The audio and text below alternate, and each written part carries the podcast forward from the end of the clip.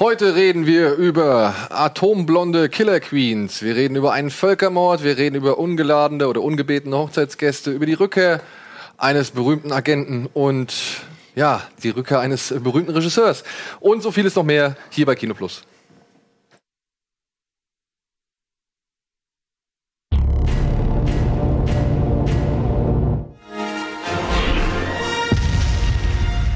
Einen schönen guten Abend!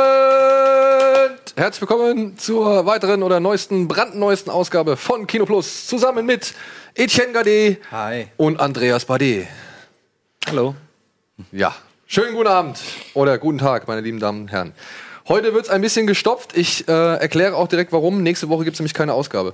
Nächste Woche sind wir auf der Gamescom und da gibt's nur Gamescom. Und Verausgabung. Warum, warum, warum machen wir da keine, keine Sendung wie, wie irgendwie vor zwei Jahren? Hat's nicht gepasst einfach, oder was? Weil Gamescom. Viel, viel Gamescom, viel, viel Kram, ja, Gamescom okay. TV, unsere Viel, Bühne und so weiter und so fort. und so. Okay. Alles möglich. Deswegen machen wir heute direkt zwei Wochen Kinoprogramm und natürlich auch noch ein paar News und wir reden natürlich vor allem als allererstes über das, was ihr als letztes gesehen habt. Ah, ich habe was Interessantes gesehen. Oh, Zuletzt. jetzt komm, dann Andi, dann hau Ja. einen raus. Ich dachte erst, so, ich habe mal vorhin hier bei Letterboxd wieder reingeguckt und dachte so, ach so, nee, ich hatte irgendwie Cage Dive 3 gesehen. Das ist der Open Water. Ja, äh, ja, Ding. das ist echt der, der, also der ist schon, der ist so scheiße, dass er schon wieder geil ist, weil die ganzen Hauptdarsteller einfach so wahnsinnig unsympathisch und bekloppt sind. Dann freust dich fast schon, wenn sie sterben. Ja, Dann habe ich noch Subora gesehen, den Hey, Subura, jetzt mal bitte. Nee, nee, nee, nee. Äh, ich kann nichts dazu sagen, weil ich ihn schon wieder vergessen habe. Ah, doch, jetzt weiß ich wieder, mit dem Politiker. Fand ich nur so mittel, ehrlich gesagt. Ich fand ihn cool, aber er ist im Grunde genommen genau das, was, was so diese moderne Art von Gangsterfilm aktuell oder in den letzten fünf, sechs Jahren so darstellt. Also wenn man zum Beispiel, ähm, wie hieß noch die Serie von ihm? Gomorra. Wenn man Gomorra kennt, kann man sich vorstellen, wie so ein Film aussieht. Ich habe jetzt auch nochmal Top Boy gesehen übrigens. Den kannte ich überhaupt nie was von gehört. Ist eine BBC-Serie, genau das gleiche in Grün. In Ach, da habe ich schon gehört. ja, spielt so ähm, wie in, in so einem Ghetto in England, im Vor, also im Vorstadt von London. Auch nicht schlecht, muss ich sagen. Aber was ich trotzdem, worüber ich lieber sprechen möchte, ähm, ich habe äh, The Empire Strikes Back Revisited mir angeguckt. Jetzt muss man wissen, und, oder beziehungsweise ich kann mir vorstellen, dass viele Menschen, die Fans sind, äh, diese von wiederum Fans nachbearbeiteten Best Versions oder äh, vom Fan aus gesehen besten Versionen gemacht haben. Ich weiß gar nicht mehr, wie die hießen. Aber die sind, äh, die gucke ich mir auch am liebsten an. Ja, das ist irgendwie zusammengematscht aus der Blu-ray, aus der aus der alten DVD, aus der aus der Laserdisc. Laserdisc und so. Und das ist schon, das macht schon Spaß. So, das macht gibt so das Gefühl wieder, was man hatte, als man im Kino war. Diese Revisited-Version geht einen anderen Weg. Sie versucht im Grunde genommen auch das, was Lukas gemacht hat. Sie addiert Elemente. Ich war erst ein bisschen, ein bisschen skeptisch, aber ich war auch trotzdem neugierig zu sehen, was. Also, das ist ja interessant, weißt du? Mal gucken, was so die Nerds da so an den Start gebracht haben. Und ich muss sagen, da waren ziemlich geile Ideen dabei. Natürlich hast du dann noch ein zweites Ad-Ad oder du hast einen ATS-Walker mehr im Hintergrund und so.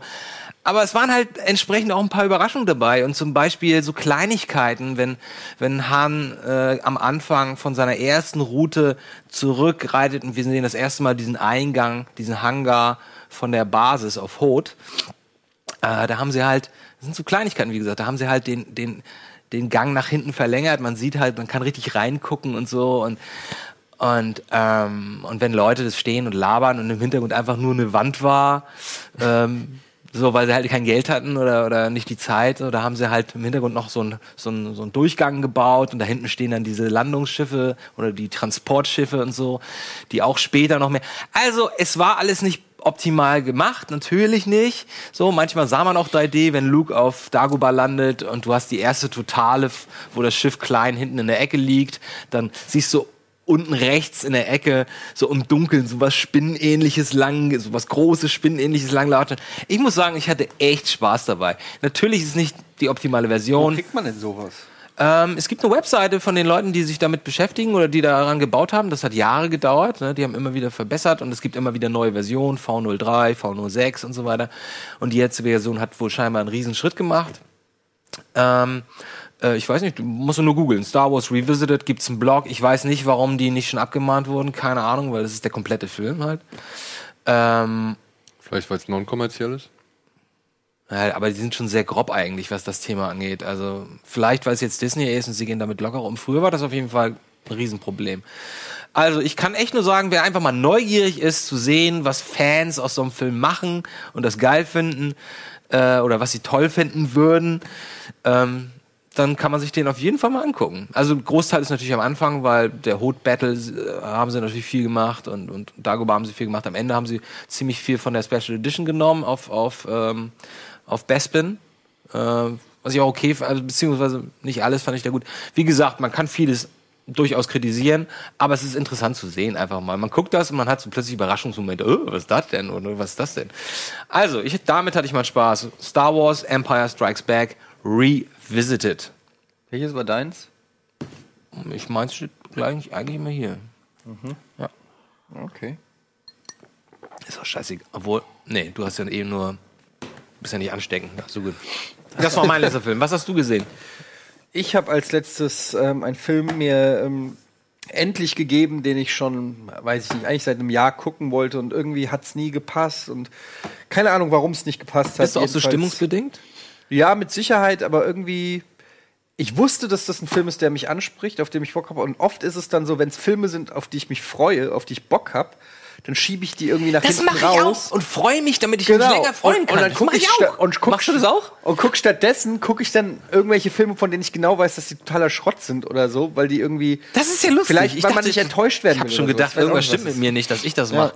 Echt, ich denk so, ich komme nach Hause, oh, jetzt gucke ich mir den Film an, ich freue mich total. Ah, warten wir noch mal ein Stündchen, dann freue Ja, ich mich eine ganz, ich, ich habe ungefähr, weiß ich nicht, eine Liste an 30, 40 Filmen, von denen ich all weiß, dass die gut sind und dass sie mir gefallen, die ich mir nicht angucke, aber stattdessen gucke ich mir Baywatch an oder sowas. Ja? Also Hast du geguckt? noch nicht, aber kommt jetzt demnächst. Okay. Also steht schon oben auf der will ich eigentlich nicht gucken, aber gucke ich Liste. Okay. Ähm, ja, jedenfalls geht es um Everybody Wants Some.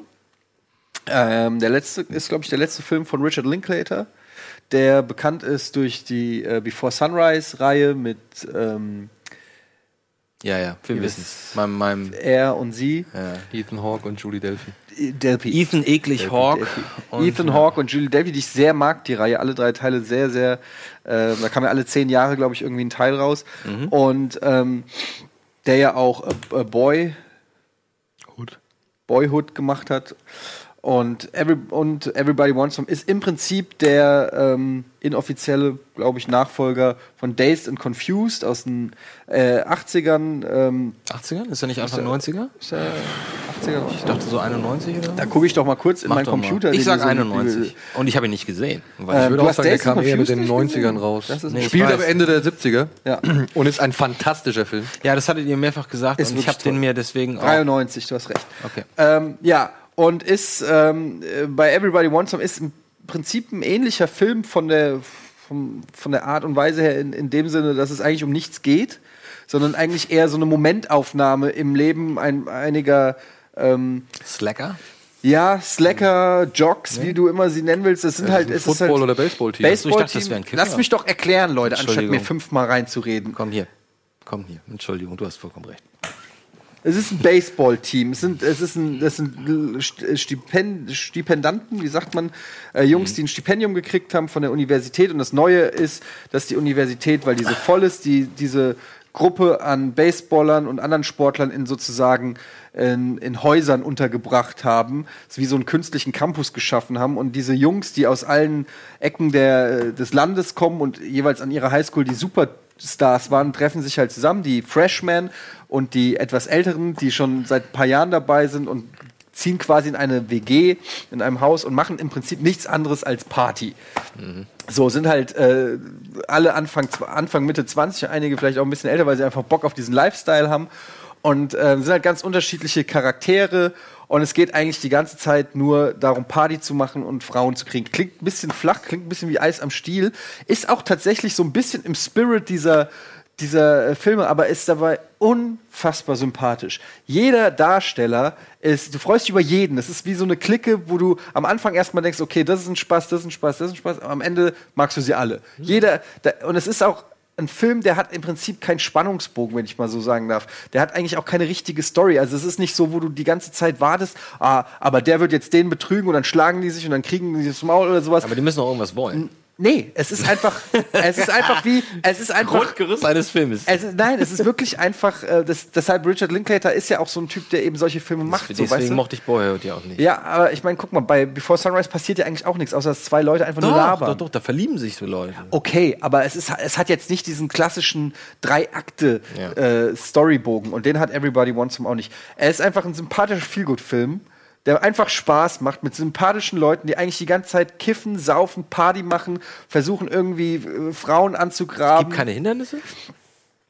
es gibt kein großes Drama in diesem Film. Es Warum, warum macht er sowas jetzt wieder? Was denkst du?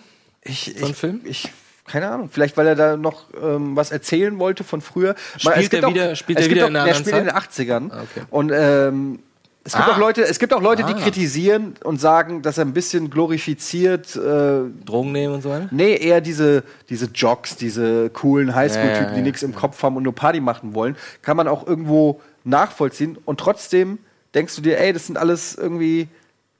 Ich weiß nicht, ich fand, mir hat er einfach Spaß gemacht. Ich fand ihn einfach Das- das Grund, ein, ein grundsympathischer Film. Aber das klingt ehrlich gesagt, und wenn wir wissen, was mit diesem Before, mit der Before-Reihe passiert ist, könnte es auch nicht sein, weil der 93er-Film spielt in den 70ern, sagst du? Ich erinnere Ja. mich da nicht mehr. Der spielt jetzt in den 80ern. Könnte es sein, dass wir, in, kommen, dass einer- wir in ein paar oder wahrscheinlich zehn Jahren einen Film bekommen, der in den 90ern spielt? Ja, wobei zwischen Der Days Confused und Everybody Wants liegen ja 20 Jahre fast. Ja, man, Ja, wieso? Ich dachte, Über. ich dachte 70er und 80er. 93, Nee, nee. 2016. Nee, Nee, nee, wann, wann die spielen. Inhaltlich, ja, ja, aber ich meine von der Produktionsweise, weil du gesagt hast, in 10 Jahren kommt der nächste raus. Ja, aber er macht ja sowas gern. Ich meine, Bauhört ist im Grunde genommen auch, das ist ja auch sowas, wo er mit Zeit spielt. Könnte ja sein, wenn, dass er in zehn Jahren oder was weiß ich, oder in fünf Jahren geht ja auch ein Film wieder sowas macht, so eine Momentaufnahme, so ein, so ein Szene-Einblick äh, mit sympathischen Charakteren, äh, wo es um, eigentlich um nichts geht, außer um Gefühl. Eine Gefühls, ein Gefühl für diese Szene oder für, diesen, für diese Welt, die dann wiederum in den 90ern spielt. Könnte ja auch sein. Ja. Also wie gesagt, ich kann, ich, ich, ich möchte den einfach mal empfehlen. Ich habe dem jetzt in Anführungsstrichen nur dreieinhalb Sterne bei Letterbox gegeben, weil der Film letztendlich um nichts geht, Mhm. ja, und auch keine große Message hat und so, aber es ist einfach irgendwie ähm, einfach ein, ein, Film, den du dir angucken kannst, danach einfach bessere Laune hast als vorher. Ja, und das finde ich ist heutzutage. Findest du Alle wirklich, ehrlich, er hat rein gar keine Message? Also, Müsste jetzt nicht. Also man kann immer irgendwas reininterpretieren, aber was würdest du denn sagen? Du hast ja auch gesehen. ähm, Was ist naja, denn- ich meine, hattest du auch das sehr gleiche Gefühl bei Days and Confused? Also ich finde ja schon, dass Linklater versucht mit so gewissen Mechanismen und auch Manierismen von diesen Figuren irgendwie schon ein bisschen. Naja, Verhaltensweisen einfach. Ja, das sind ja alles sehr aufgeblasene Gockel. Ja, und die repräsentieren ja auch eine Zeit. Ja, und das bedeutet, die repräsentieren auch ein Bewusstsein. Ja, das sind ja alles wirklich knallharte Machos, die da halt wirklich ein, auch echt teilweise, man merkt es nicht so. Also im wahren Leben würde man sie hassen. meinst Ne, du? Ich weiß nicht, ob man die im wahren Leben hassen Also, würde, wenn aber man- nein, wenn man sie nur äh, auf du würdest Distanz- diesen Leuten würdest du ja im wahren Leben nur begegnen, wenn du zu der gleichen Zeit gelebt hättest. Das, das, das Gesellschaftsbild, das, Ja, das, okay. das Gesellschaftsverständnis oder das Weltverständnis von diesen Leuten ähm, ist ja geprägt durch die Zeit, in der sie leben. Mhm. Ja, die ziehen sich ja so an, die benutzen Parfum und sprechen Frauen an, eben weil es die Zeit ihnen ja so diktiert hat, beziehungsweise ihr gesamtes Umfeld. Ist das noch so? Sag mal, gibt's das noch? was? Also ich weiß, in den 90ern haben alle Jungs oder Jugendlichen oder junge Männer Parfum benutzt. Ich glaube, gibt's das noch? Also zu kaufen gibt's Heute? Ja, zu, zu kaufen gibt's das schon. Also Aber, ich aber ist, sagen, das noch, da auch noch ist, ein Markt das, ist ist. das noch ein Ding heute? Zumindest in dem Umfeld, den Machst wir du kennen? etwa nicht morgens einmal den hier? Ich habe ein richtig geiles Parfum zu Hause. Also- aber ich benutze es nie. Ich finde es irgendwie, ich find's irgendwie eklig, sich seinen eigenen, seinen eigenen, sein, ich meine, Körpergeruch ist ja Aura. Jetzt wird es ein bisschen eklig, Entschuldigung. Aber es ist ja nicht unwichtig. Liebe funktioniert ja auch über Gerüche. Und ich finde es komisch, das zu, zu übertünchen. Ich mag auch nicht Frauen mit Parfum zum Beispiel. Ah, Ich finde, es ist die, ich finde, dass es eine große Kunst ist, das so zu dosieren, dass dein eigener Körpergeruch sich mit diesem Fremdgeruch zu einer komplett neuen Melange äh, Aber es ist- aber es ist fake. Und da, ja, naja, aber es ist auch, was ist nicht fake? Ein bisschen Ja, du fake ist morgens ja, mit aber du auf rennst ja auch nicht. Ja, und du gehst ja auch nicht mit deinem Mundgeruch hin und sagst, hey, das bin Ja, halt ich. aber, aber pass auf, was du, ich erzähl dir mal, was, wozu das führt. Eine Freundin von mir hatte, hatte einen sehr reichen, ach, ist egal, auf jeden Fall, ihr Vater, ihr Vater hatte eine Frau, ja? Er hat den ganzen Tag gearbeitet. Sie hat den ganzen Tag, naja, kann man erzählen, wie, hat den ganzen Tag Sekt gesoffen mit Erdbeeren. So. Und war immer total aufgetunt und so. Immer. Die war immer aufgetunt. Und dann hat, hat die Tochter, mit der wir befreundet waren, mal erzählt, dass der Vater irgendwann mal nicht wie normalerweise um 18 Uhr nach Hause kam, sondern schon irgendwie 15.30 Uhr. Und sie war zu den Zeiten natürlich wieder hier ein bisschen Säckchen mit geschminkt. Erdbeeren und war nicht geschminkt. und sie ist panisch weggelaufen ins Bad, damit er sie nicht ungeschminkt sieht. Da gibt es eine sehr schöne Modern Family Folge, wo, ähm, wo Al Bundy, ich sag Al Bundy, fuck you, ähm, wo Al Bundy äh, zu äh, seiner, wie heißt sie denn nochmal, die Spanierin? Äh, ähm, oh, verdammt. Bin da nicht so firm. Äh, sie kommt sagt die- bei Mean Tweets, what's wrong with having a dick in my mouth? Ja, ihr wisst aber, wen ich meine. Ah, wie heißt sie er- denn? Und er sagt, Sophia Vergara. So, so, so, zu Sophia Vergara, sie soll sich doch nicht, sie braucht immer so lange. Ja. Und äh, sie, immer muss er auf sie warten, weil sie sich fertig machen muss Ja. und sie hat keinen Bock mehr auf die Scheiße. Ja. Und das regt sie so auf, dass sie sagt, okay, alles klar, fuck you, dann schminke ich mich halt nicht und mach mich nicht, äh, mach mich nicht hübsch. Und dann hat er irgendwelche Meetings und sie geht halt so in Jogginghose, Schlabberlook, Haare runter, ungeschminkt, Ja. voll verranzt. Und seine Trophäe, seine Trophy-Wife sieht plötzlich aus wie, wie ein Penner. Ja. Und sie geht halt überall hin und es benimmt sich halt auch extra so ein bisschen daneben und so. Und das ist ihm so unangenehm. Und am Ende, der Gag am Ende ist dann im Prinzip so, okay, bitte, bitte, peppel dich wieder auf, so wie, wie immer. Ich, du hast, ich hab's verstanden. Frau, äh, Frauen müssen sich irgendwie ein bisschen hü- hübsch machen, um sich auch besser zu fühlen. Und wir Männer wollen uns auch, wir fühlen uns Wir auch besser. auch angeben, wir wollen ja, auch wir angeben. wollen ja angeben, Und dann sagt sie, I knew it! Und dann geht sie so in die Tür ein und kommt so zwei Sekunden wieder raus und es sieht natürlich so, äh, also nach einer Sekunde wieder perfekt aus und ist wieder die hübsche. Ähm, Ja. ja, aber um nochmal auf deine Frage einzugehen, wegen äh, keine Message, ähm, ich finde, dass der Film, natürlich kann man da viel reininterpretieren und deshalb sage ich auch, es gibt auch kon kontroverse Stimmen, die sagen, naja, er verschönt das ein bisschen. Er verurteilt es zumindest nicht, so habe ich es nicht wahrgenommen. Ich habe, ich, Genau, er überlässt dir die Entscheidung. Genau, du guckst den Film und du findest es eigentlich nett und in ganz vielen Filmen ist halt der Highschool-Jock dann irgendwie dann doch der Vollidiot, der, der am Ende geläutert zur Erkenntnis kommt, ey, Äußeres und Party ist nicht so alles und so. Und das ist aber halt einfach eine Momentaufnahme in diesem Leben. Es gibt keine Vorgeschichte groß von den Charakteren und keine Nachgeschichte. Du weißt nicht, ob die alle erfolgreich werden oder glücklich und du weißt auch nicht, aus welchem äh, Umfeld sie. Umfeld sie kommen. Du weißt einfach nur, this is now. Die sind jetzt da, die machen Party und es ist für mich einfach realistisch. Wenn du so ein Highschool-Jock bist, wenn du der angesagteste Typ an deiner Highschool bist und du kommst dann hin, da sind lauter angesagte Highschool-Typen. Einerseits foppen die sich die ganze Zeit, ja, alle, und, und er sagt's ja auch, alles, was wir machen, ist immer Competition. Ja, sie spielen Tischtennis, der eine fuckt sich voll ab, dass er verliert, schmeißt den Schläger, ähm, dann machen sie dieses Knuckleboxen irgendwie und, der, und, und jeder, und immer, immer ist Competition und Macho und, Wer und auf und so. Aber, aber auf der anderen Seite ist es auch irgendwie so realistisch. Es ist keine große Boshaftigkeit dahinter. Da wird nicht mehr rein interpretiert, als es ist. Es sind halt einfach ein paar Typen, die eine gute Zeit haben. Vielleicht nicht die schlauesten sind, aber so what? Und ähm, ja, und ich finde, es ist einfach ein Film, den man, den man gut gucken kann. Genau, den solltet ihr auf jeden Fall euch mal reinziehen, auch von mir wärmstens empfohlen. Aber jetzt müssen wir erstmal Werbung machen und melden uns dann gleich mit den Kinostarts der Woche zurück.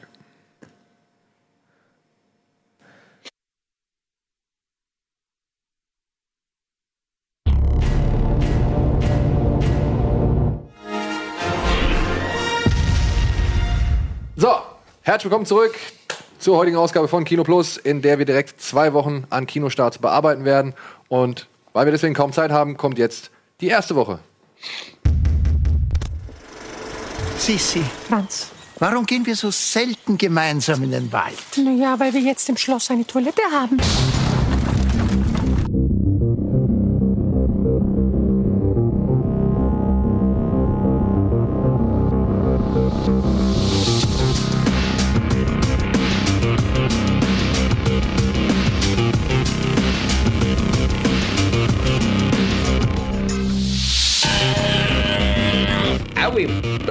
War das jetzt ein Rülpser oder bist du traurig?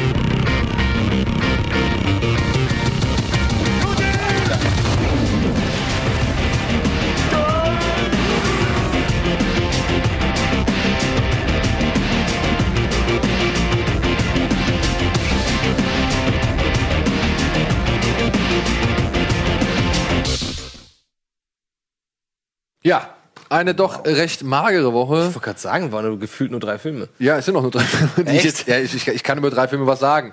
Äh, und den einen habe ich eigentlich nur mit reingenommen, weil er halt startet. Und das ist äh, Bully Parade der Film. Echt? Da kommt Ich habe mir Film? den, ich habe mir die Pressevorführung, also ich konnte sie mir nicht angucken, Oh, weil ich dann, weil ich da in München war bei, bei der Rick and Morty Synchronisation. Ja, da hättest du das, also wirklich, das hättest Ja, du das hätte ich eigentlich sausen lassen können. Priorität. Ich meine, das ist, ich meine, das ist Bulli-Parade. Ich, wenn ich den Namen, wenn ich den Namen schon ausspreche, ich finde das einfach so komisch. Bulli-Parade. Ich, ähm, ich verstehe halt auch ehrlich gesagt nicht, warum dieser Film noch rauskommt. Also ich, ich verstehe es wirklich nicht. Aber was, aber der- das ist ein Kult. Das ist ein Kult. Weißt du, was ist, kennst du den, Naja, gut, den der Sinn Schuh des des Begriffs Kult? Manitou ist immer noch einer der erfolgreichsten deutschen. Der, war, der, keine war auch Frage. nicht, der, war auch nicht so verkehrt. schlecht, muss ich sagen. Der war, ich, den habe ich auch gern geguckt, so, ja. Aber alles, was mein- danach kam, nahm ey, wirklich systematisch, nee, das ist ein Trabi. der aus dem Alter! Lastwagen kommt, wie zurück in die Zukunft. Alter Schwede, das ist ja geil. Was steht drauf? DDR Force One. DDR Force One. Ja, ähm, es ist auch nicht so wirklich, naja, Bully Parade, der Film stimmt eigentlich nicht. Es ist Bully Parade in 90 Minuten. Ja, Also es ist einfach nur- sind es einfach nur fünf, Gags, oder? Es sind fünf Sketche oder fünf oder sechs Sketche äh, aus den berühmten Themengebieten. Ja, jetzt halt hier Traumschiff Surprise. Also Aber die sind alle schwul auf dem Traumschiff, ne? alle schwul? Aber ja, hier Kork, Spuck und Co. Und hier die Winnetou und Old Shatterhand-Geschichte wird auch nochmal aufge, aufgerissen und so. Okay, aber eins, eins muss ich sagen, das, was er echt gut kann, ist, das hat meistens echt immer einen ganz guten Look. Diese Filme, die er macht. Damals, ich fand, ich, das war das erste Mal, als Schuh des Manitou rauskam, dass ich dachte, wow, das sieht wirklich aus wie ein Hollywood-Film. Das sieht nicht aus wie ein deutscher Film. Du, ich fand das da schon bei Erkan und Stefan, der davor Genau, kam. genau, genau. Da sah das, hab schon ich auch gut aus. Und Den da hat er ich- auch richtig da- geile Spielereien. Da habe ich, da hab ich nur den Trailer gesehen, aber habe das gleiche Was gesehen. hat denn Erkan und Stefan mit Bulli zu tun? Bulli Hat hat, er ja doch gemacht. Regie geführt. Okay. Ich war nie Erkan und Stefan mäßig Nee, dabei. ich auch nicht. Ich habe das auch nie so richtig gecheckt, aber das ist so ein bisschen, naja, naja, die, was- wer war noch auf, in England gerade so zu der Zeit so Ali bekannt? G. Ali G, das war so ein bisschen Ja, Ali aber G, das war halt, also Ali G Show war super. Die Ali G Show auf HBO kann man sich heute noch angucken. Die war, War die richtig auf gut. HBO? Ja. Echt? Wusste ich gar nicht. Und äh, die war richtig gut. Und man muss dazu sagen, Erkan und Stefan, was mich an Erkan, Star Wars! Star Wars, guck das war Hard Reset. äh, was an Erkan und Stefan mich immer gestört hat, war, ich habe die, ich habe das nicht verstanden, was das sein soll, weil als Parodie war es nicht, so haben ja, die wollten, sollten ja irgendwelche Assis nachmachen. Genau. Und es war ja nicht akkurat. So, das war ja so, haben ja Assis nicht Ja, gesprochen. aber Super Richie war auch nicht ak akkurat. Ja gut, aber das war ja total super- over the top, super Richie. Aber und die beiden Erkan sollten, und sollten Stefan- schon diese Proleten, diese Standardproleten so ein bisschen Das war so, das war so wie, wie sich Dorfbewohner Proleten vorstellen. Ja, ich das als Prolet äh, groß geworden in Frankfurt, muss ganz ehrlich sagen, ich kenne den Real Deal. Mhm. Und er hört sich anders an. Ja, Weiß ich ja von mir selbst.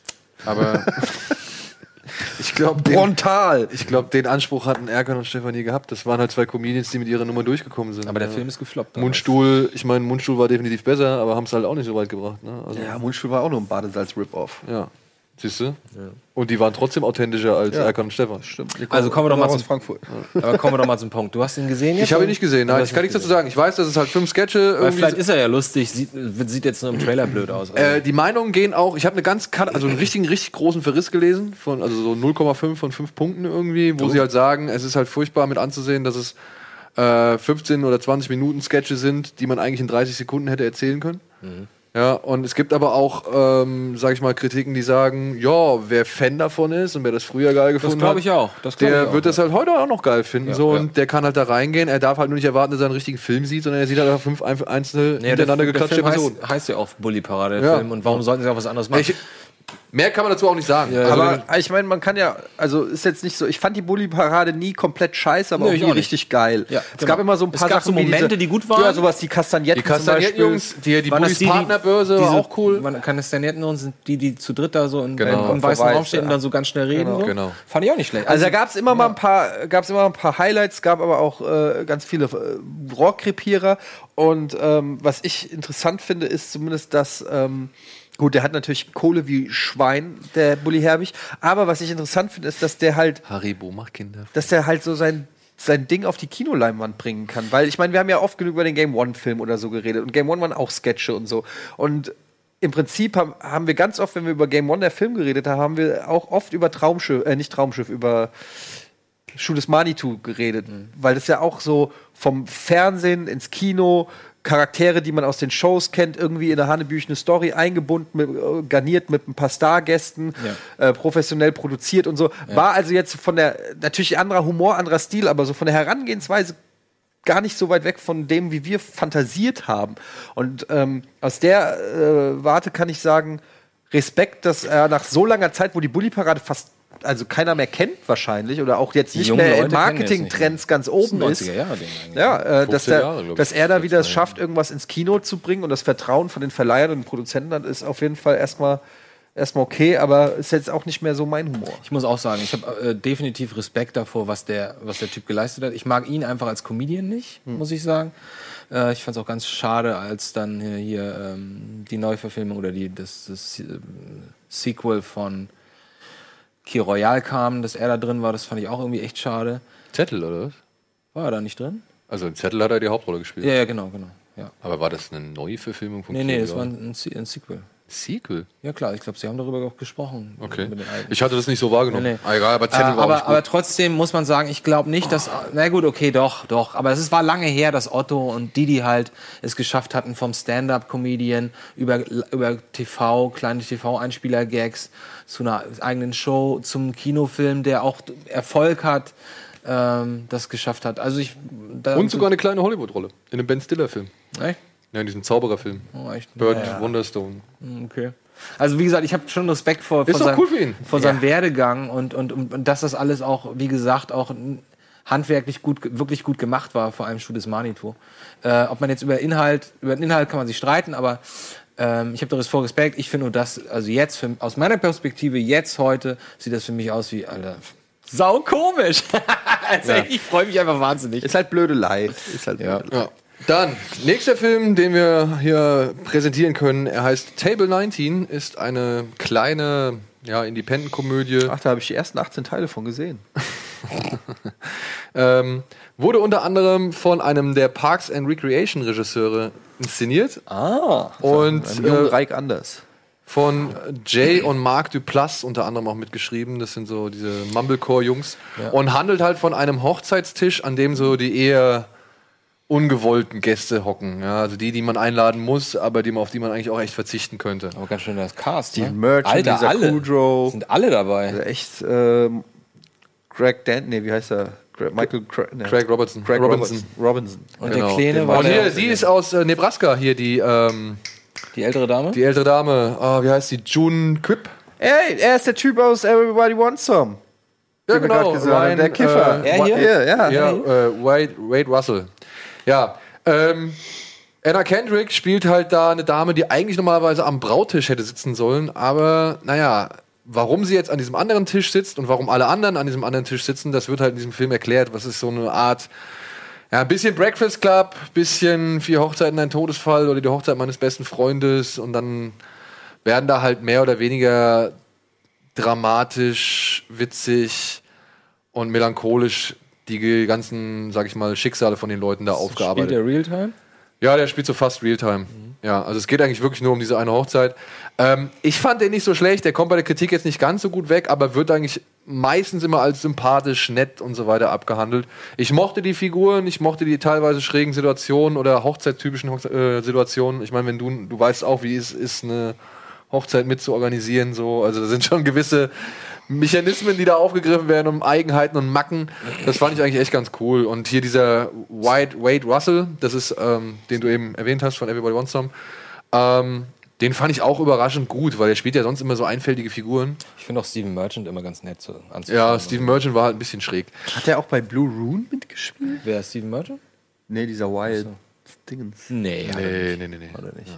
Ja, und der dritte Film für diese Woche ähm, hat einen etwas ernsteren Hintergrund. Er heißt The Promise und handelt von einem jungen türkischen oder armenischen, sagen wir es mal so, Medizinstudenten, der 1914 nach Istanbul kommt oder heißt es da noch Konstantinopel? Ich glaube, das hieß noch Konstantin. Da hieß es noch Konstantinopel, ja, und halt ähm, da Medizin studieren will und dann plötzlich mitten in die Anfänge der ja, türkischen Regierungsbildung gerät, als damals im Osmanischen Reich die armenischen, Atatürk oder was? äh, ich glaube, das ist, da wird Atatürk noch nicht genannt, aber da kommt noch ein anderer, ähm, Pascha, Ish- Ishtar Pascha oder so, glaube ich, den Namen habe ich jetzt leider nicht mehr parat. Ähm, wie gesagt, es geht halt darum, Osmanische Reich, die Armenier werden vertrieben und ungefähr 1,5 Millionen Menschen werden halt von dem Erdboden getilgt. Stimmt nicht. Sagen die einen, Ja, ja. ja. sagen die anderen nicht.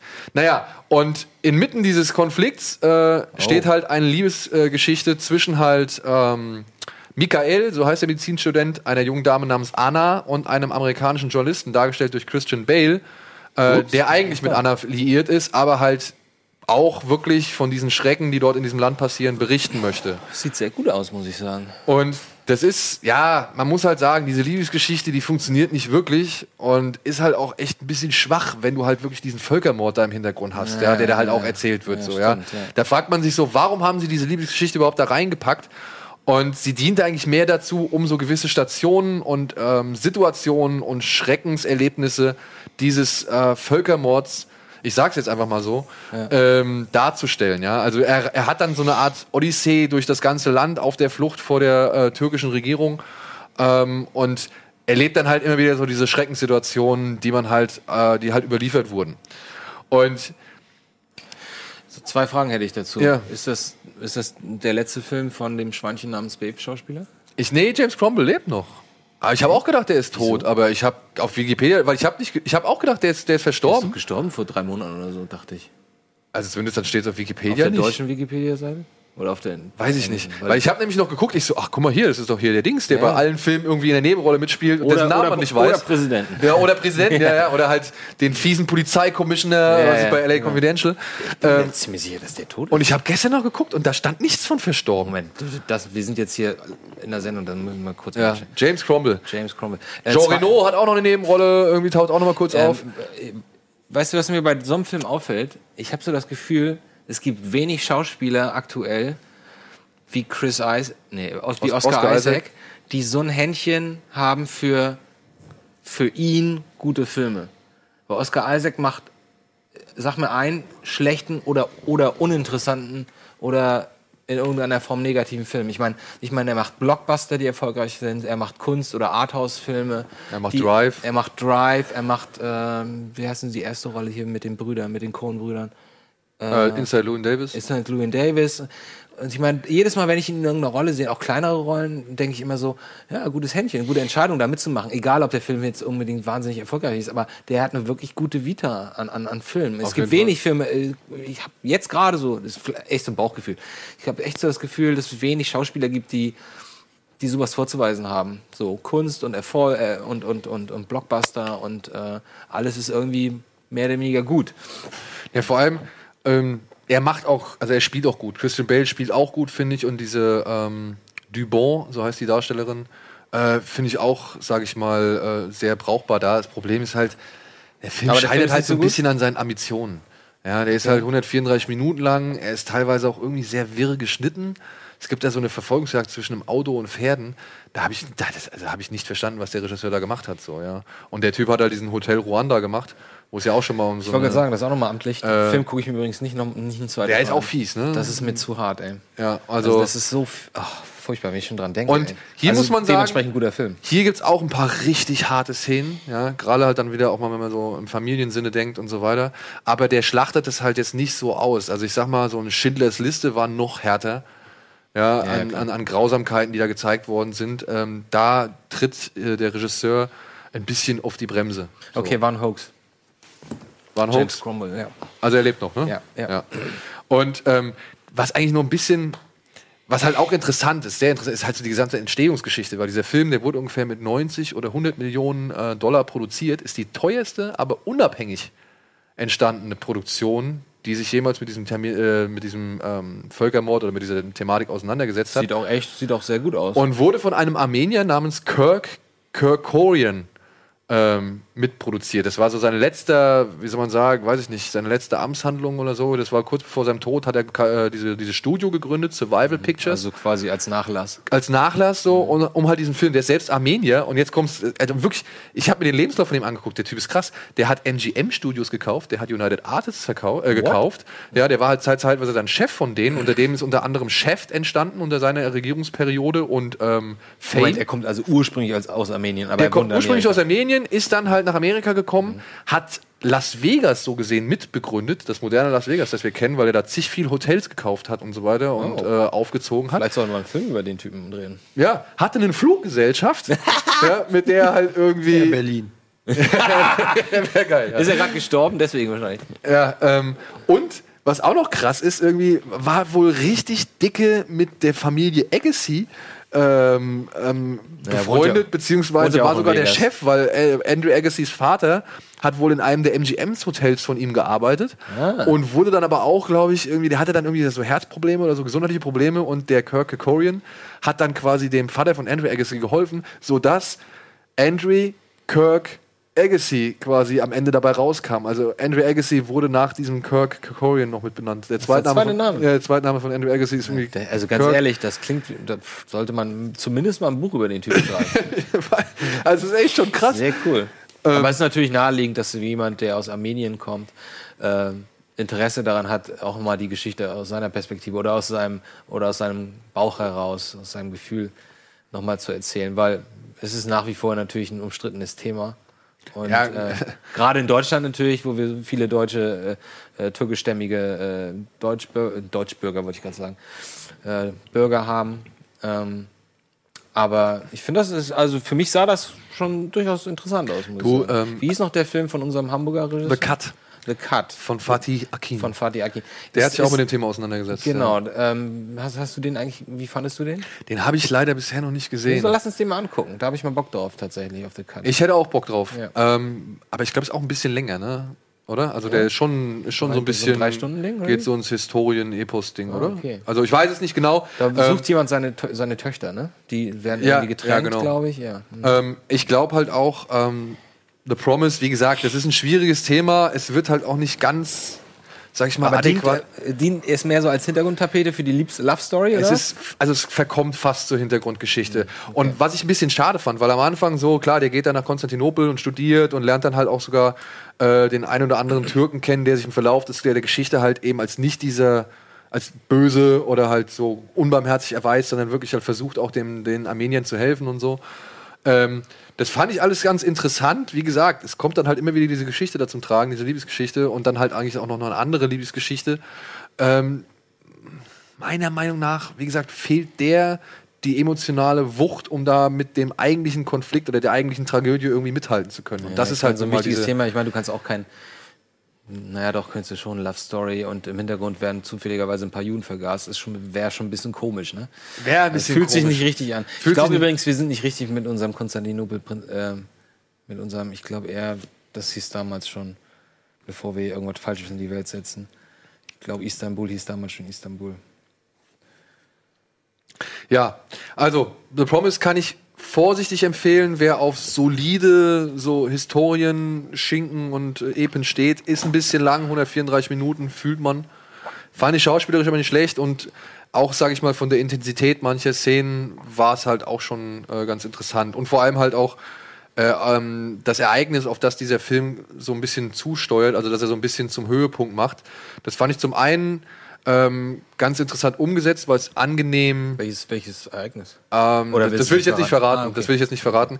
Nur, sagen wir es mal so, es gibt Filme, die drücken bei solchen Momenten dann doch ordentlich auf die Tube und hauen alles raus, was sie an Effekten und, und äh, CGI-Möglichkeiten irgendwie haben. So, ja. Und Das da hält, ja, hält sich dieser Film angenehm zurück. Also Sieht ich, eher auch, die Effekte in Anführungsstrichen sehen eher physisch aus, ne? Genau, genau.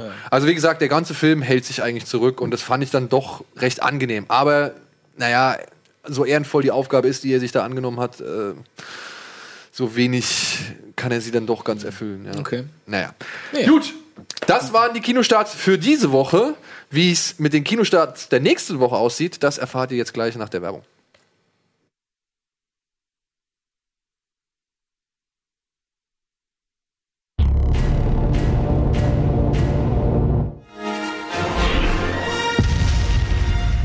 Ja, willkommen zurück zur aktuellen Folge Kino Plus. Übrigens ein Spoiler. Just saying. Dass der Todesstern explodiert?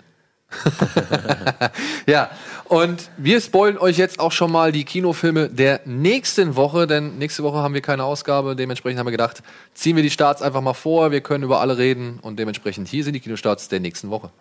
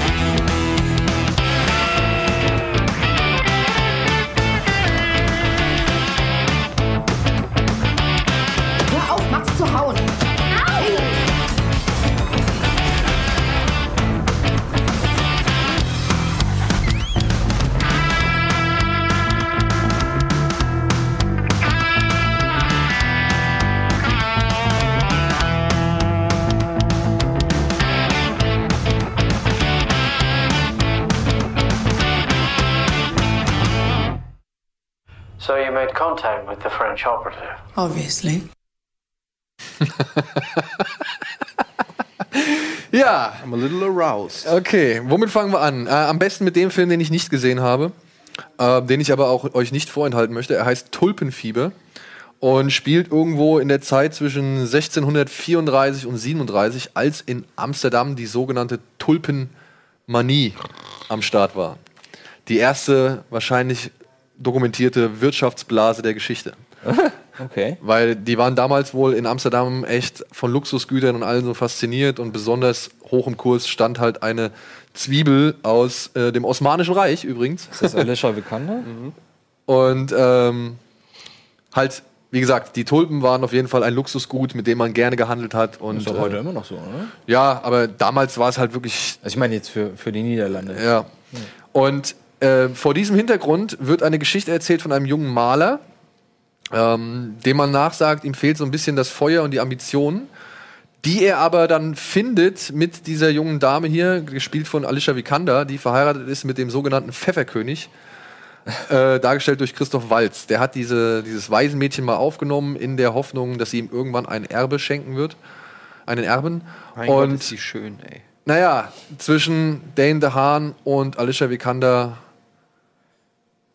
Habe ich da gerade auch noch den jüngst verstorbenen jungen Mann gesehen? naja, springen äh, so ein bisschen die Funken über und die beiden beginnen eine leidenschaftliche Affäre. Und das inklusive dieser, sag ich mal, Tulpenhandelsgeschichte ähm, versucht dieser Film mit wohl sehr malerischen Bildern und sehr akkuratem, äh, sehr akkurater Ausstattung irgendwie Das nachzuerzählen. sieht sehr teuer alles aus, ja. Ja. Der Regisseur, den kenne ich nicht. Er hatte aber, Justin Chadwick heißt er, hat bereits einen ähnlichen, sag ich mal, Kostümschinken gemacht. Shakespeare in Love stand da gerade, oder? Shakespeare in Love? Ja, die Schwester der Königin war auf jeden Fall sein letzter Film oder einer seiner letzten Filme. Kenn ich nicht. Hatten wir ja auch, ist, ich, aber mal auch, kurz ist aber auch nicht meine Zeit, muss ich sagen. Ich bin jetzt nicht so Fan von, von Filmen, die, die zu der Zeit spielen, muss ich Aber gestehen. Cast ist natürlich toll. Ja, alle dabei. Judy Dench eben auch, ja, genau. Zach Galifianakis ist dabei, spielt er eine ernste Rolle wahrscheinlich dann. Wahrscheinlich, ja.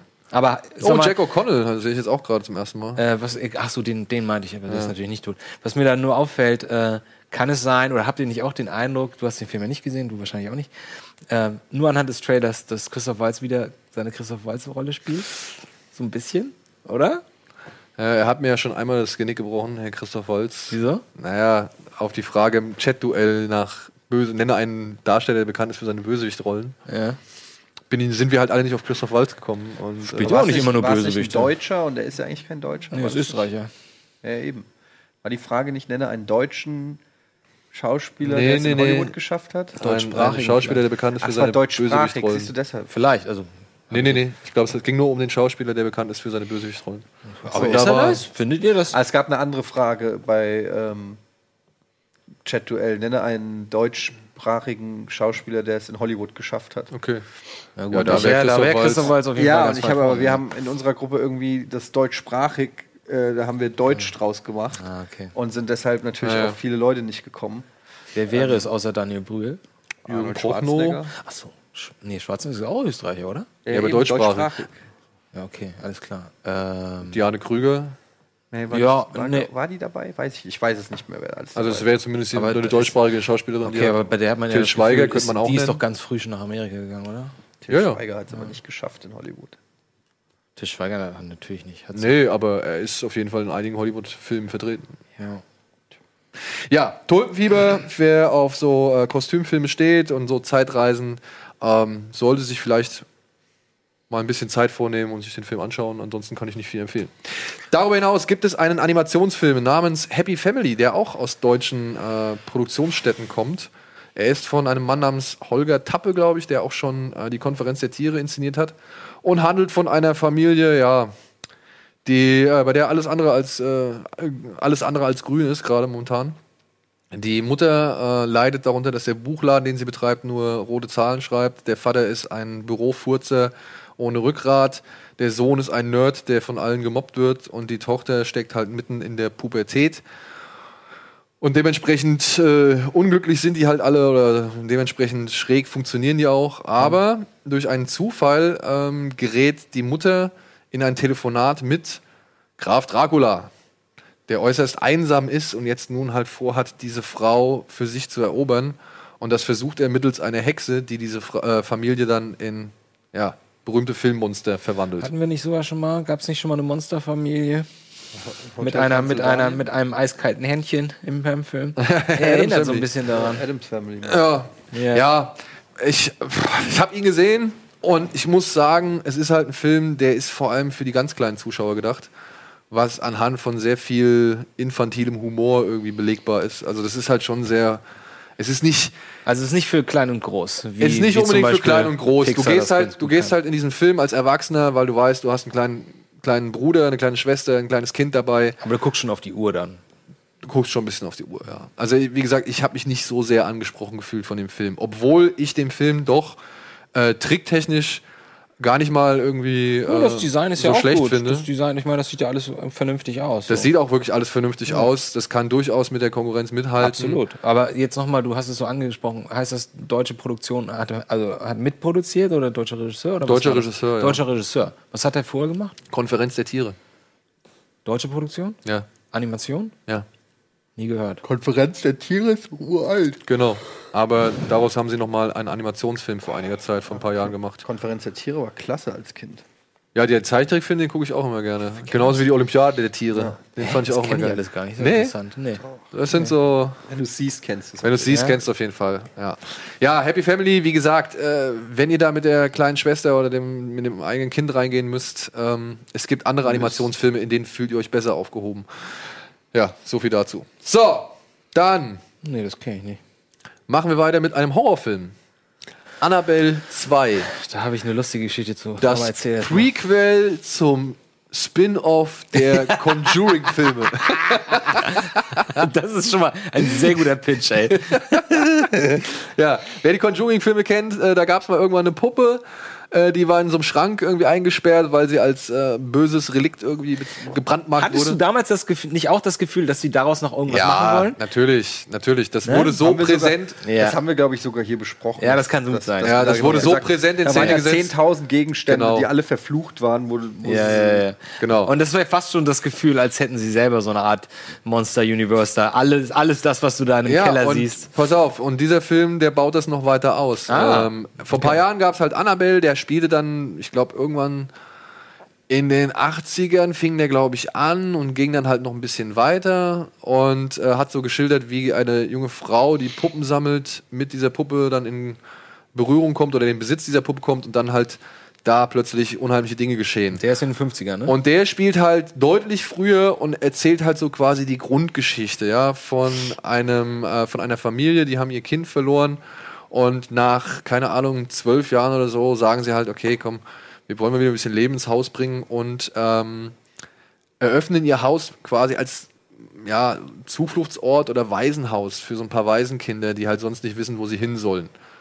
Und die entdecken dann, obwohl sie eigentlich nicht das Zimmer der Tochter betreten sollen, irgendwann die Puppe. Und dann geht's halt wieder mit unheimlichen Ereignissen los. Witzig dabei, oder äh, einerseits, das Positive an diesem Film, ich habe ihn noch nicht gesehen, aber ich weiß, dass der Regisseur, der junge Mann, ist von Lights Out. Lights Out. So, diese Geschichte von ihm finde ich einfach total inspirierend und ich wünsche dem das irgendwie auch. Falls ihr es nicht wisst, Lights Out war ursprünglich ein Zwei-Minuten-Clip, ein Gruselclip, den der junge Mann, dessen Name mir gerade nicht einfällt, Adam F. Sandberg. Oder Adam F. Sandberg. Sandberg, danke Daniel, David F. Sandberg. David F. Sandberg hat äh, mit seiner Frau, Freund, Schrägstrich Freundin, bin mir da nicht sicher, ähm, als Hobby, dass er so kleine äh, Gruselszenen gemacht hat. Und ihr habt bestimmt diesen einen Clip gesehen, wo es darum ging, dass jemand Licht ausmacht und immer wenn das Licht aus ist, siehst du eine, siehst du irgendwie so eine un- unheimliche weibliche Person in deiner Wohnung, die immer näher kommt. Das war ein super Konzept. Äh, das ist voll durch die Decke gegangen, es ist viral gegangen, das Video. Daraufhin hat er einen Anruf bekommen, natürlich aus Hollywood. Hat, die haben ihn gefragt, willst du daraus nicht einen Langfilm machen, der nicht ganz so gut funktioniert hat. Er hat's gemacht. Ähm, und das ist jetzt seine zweite richtige Regiearbeit. Das finde ich eigentlich ganz schön. Äh, ich habe gehört, der Film soll nicht so geil sein, sondern dass es einfach nur eine Aneinanderreihung von Schockeffekten ist. Ähm, ohne eine große Geschichte, was ich schon mal ein bisschen langweilig finde. Ähm, interessant ist aber auch, dass es in dem Zusammenhang eine, ein so eine Art Preisausschreiben oder einen, Aus, einen Ausruf gab an junge Filmemacher, Ähnliches zu machen und eine Szene mit dieser Puppe, wie hieß sie? Annabelle. Mit, mit dieser Annabelle-Puppe zu machen. mit der Annabelle-Puppe zu machen und das einzuschicken. Und der Gewinn ist halt, äh, man wird eingeladen nach Hollywood und darf die ganzen Leute treffen, auch den Regisseur und mal ein bisschen quatschen. Der Haken dabei ist nur, und das weiß ich, weil ich gestern Red Letter Media dazu gesehen habe. Habt ihr das, habt ihr das gesehen? die haben sich mal den Vertrag, der auf der Seite, wo man sich anmelden kann, da ist irgendwie so pff, ganz winzig klein, irgendwie drei Seiten Scrolls, äh, der Vertrag dazu. Wenn sie diese Idee, also wenn du gewinnst, dann verkaufst du die Option automatisch an die Produktionsfirma, ich glaube, es ist Warner, zu, für 50 Dollar. und, wenn, und für drei Jahre die Option. Und wenn sie dann innerhalb dieser drei Jahre sich überlegen sollten, daraus einen Langfilm zu machen, dann kriegst du nochmal 50 Dollar. Ui. Also es ist schon ganz schön dreist, muss ich sagen. Und das, ganz ehrlich, diese kleine Geschichte Aber macht mir dieses Produkt, diesen Film extrem unsympathisch. Aber es ist nur deshalb dreist, weil es im Kleingedruckten ist, weil man könnte es ja auch einfach offensiv ankündigen und sagen, ey, eure Chance zu pitchen, aber das, dann- aber- und dann kriegst du halt vielleicht noch, und dann gibst du dir noch einen kleinen Credit Ja, oder aber wenn, so. du, wenn, wenn, du- wenn du sagst, ey, gewinne die Option mit Deshalb deinem sag ich- Film und, und gewinne 50.000 Dollar. Ich meine, das können die Arschgeigen sich leisten, ja? Und das wäre etwas, es, Okay. wäre, es wäre immer noch albern im Ja, Vergleich ich zu was damit ja normalerweise sagen, sowas kostet. Aber Kleingedruckt ist eigentlich das Ja. Miese, dass du das du weißt es offensichtlich nicht. mal weißt. Ja, du weißt es nicht. Und, und wie gesagt, also da muss, wenn da jemand sitzt und schreibt das und entscheidet, was, was wir geben wir den Gewinner denn? Und dann kommt irgendwer und sagt, ey, wisst ihr was, gib dem 50 Dollar. Dass da keiner im Raum sagt, 50 Dollar im Ernst, das ist ganz schön albern. Und wenn das raus, ich meine, die Leute, irgendwer wird es lesen und das ist ganz schön peinlich, das können wir nicht bringen. Nein, alle sagen, und das sind bestimmt eine Menge Leute gewesen bei Warner, hey, super, 50 Dollar für die Option, 50, wenn wir, da- wenn wir den Film, ey, da können wir, vielleicht kriegen wir umsonst ein, ein super Filmkonzept. Das ist echt eine richtige Arschgeigennummer, finde ich. Ähm, das Problem ist aber, sage ich mal so, ähm, dafür kann der Film eigentlich jetzt nichts, ne? Also, Nein, aber es, es, es färbt trotzdem, ich, ich bin nur, ich spreche nur für mich. Für mich färbt das schon ein bisschen ja, negativ auf diesen ich, Film. ich ab. habe ohne dieses Wissen diesen Film gesehen. und du was- fandst ihn? Ich fand ihn okay. Okay. Ja, also der hat sehr viel Dummes. Ja, und das Problem ist, auch Herr Samberg ist wieder einer dieser Regisseure dann, oder das Drehbuch ist dann insofern so, es werden bestimmte Sachen gezeigt und du weißt genau, was mit diesen bestimmten Sachen passiert. Das ist wie. Das heißt, der Schock ist, du ahnst den Schreck Nein, voraus? nicht nur da, ja, du ahnt nicht den Schreck voraus, sondern auf jeden Fall die Szene damit voraus. Ja, also, weißt du, also ein Beispiel wäre, als wir über Alien Covenant gesprochen haben. Da gehen sie in diese, in dieser, in diese Raumschiffhalle, wo die beiden riesengroßen Fahrzeuge da stehen, diese Caterpillars oder diese die komischen Ah Kipplaster. ja, wir wussten, es wird damit noch Wir was passieren. wussten am Ja. Ende oder beziehungsweise irgendwann später im Film werden, Foreshadowing. ja, wird es halt gemacht. Oder sie, sie bindet sich den Nagel um den Hals. Und wir wissen, der und du Nagel weißt, dieser Nagel wird, wird- irgendwo später nochmal reingerammt. Genau, so, das haben wir, genau, ja. Und hier ist das ähnlich. Du siehst halt irgendwie einen elektrischen Stuhl, also nicht einen elektrischen Stuhl, sondern so einen Treppenlift. Ja, A la Gremlins. genau, à la Gremlins. Und Wir du wissen, da weißt fliegt genau, irgendwer, auf ja. jeden Fall kommt nachher irgendeine Szene mit diesem Treppenlift. Ja, das ist Und schade. Das, ist, das muss man verstecken. Das ne? muss man verstecken. Also, ja. das, und du weißt genau, auch, auch das war genauso bei, bei Alien, Prome äh, bei, bei Prometheus, als sie erklären, ja, hier, die hat sogar ihre eigene äh, Operationsanlage in ihrem Ja. im Metall. Und du weißt genau, okay, irgendwann nachher wird sie verletzt da rein und wird sich damit. Genau. So. Aber das haben halt ultra viele Filme. so. Aber, es ist, aber es ist dumm, es ist nicht gut gemacht, wenn man es wie du sagst, schon vorausahnen kann. Es ist dass- halt einfach dass schade, ein dass du Objekt, halt- ein, ein, ein, ein Plot-Device so offensichtlich ist. Ja, genau. Und das hat halt auch dieser Film. Und na klar, das ist alles nichts Neues, was der da macht. Ja, ähm, der, das sind wirklich bekannte Haus, äh, Haunted House Motive und Elemente und, und auch Schocks, die er da benutzt und so. Aber was man halt dann wieder sagen kann, okay, so offensichtlich das teilweise ist, so gut ist es dann auch ausgeführt. Ja, also der, der spielt das schon, also stell dir vor, du, du spielst halt für Luis oder keine Ahnung, das hat, hast du schon 10.000 Mal gehört, aber wie er es halt spielt, macht er es gut. Für Elise. Äh, Für Elise, Entschuldigung, ja. Das heißt, gerade für jemanden, der, der quasi aus dem, aus dem Amateurbereich kommt und das ist sein zweiter Film, ich meine, der, der erste Lights Out war jetzt auch nicht. Der war auch so mittel. Also ich fand, da würde ich nicht sagen, dass der schlimm war oder schlecht, auf gar keinen Fall. Und es ist erstaunlich, es gab ja auch diesen, es gibt ja auch diesen Film, diesen Uja mit diesem Brett, weißt du, mit diesem Ja, Geisterbrett. ja, mit der Familie. Mit, Da gab es ja. einen, gab's einen Film, der, der erste Teil spielte halt in, in der Gegenwart und war halt furchtbar. Ja. Oder war halt Ouija. oder Ouija und war halt echt so richtig. Aber der ist alt, ne? na, der ist, Oder nee, meinst, du, relativ- meinst du den jetzt mit der Familie, die so Trick, Trick, Spuk Nee, das ist der zweite Teil. Weil Der war gar nicht so schlecht. Genau, und genauso verhält sich das bei Annabelle. Okay. Den ersten Teil, den fand ich so, oh nee, ey, das ist alles so mal nach Zahlengrusel so. Ähm, und alles schon mal gesehen und alles irgendwie auch schlecht gespielt. Und der zweite Teil nimmt sich dann wenigstens irgendwie, sag ich mal, die Ernsthaftigkeit und, und die Zeit, um halt auch die Welt, die halt deutlich vor dem ersten Teil spielt, irgendwie richtig zu beleuchten, richtig irgendwie einzuführen, richtig schön zu gestalten und so. Und hier auch so das, der, das Production Design, also wie das Haus aussieht und was weiß ich, das ist alles cool. Ja, also Man muss ja auch sagen, ich meine, es gibt nicht allzu viele Filme, die in den 50er oder äh, Anfang 60er Jahre spielen. Das, könnte auch immer ganz erfrischend sein. wie gesagt, also so sind, sind ein paar ganz gute Schocks dabei, es sind ein paar offensichtliche Schocks dabei. Es ist schön gemacht. Es gibt ein paar schöne Momente, die halt auch mal abseits der dunkle Haus, dunkle Ecke, dunkle Winkel-Geschichten spielt so. Und ja, was man aber halt dann auch in diesem Film merkt, da werden halt schon wieder so ein paar Sachen angeteased, die andere Filme halt auch schon so ein bisschen in Spin-off-Richtung gedrückt haben. Ja, also kleiner Tipp noch, ähm, wer diesen Film sich anschauen will, auf jeden Fall noch den Abspann abwarten. Da kommt Echt? dann noch mal was. Ja, Ah, okay.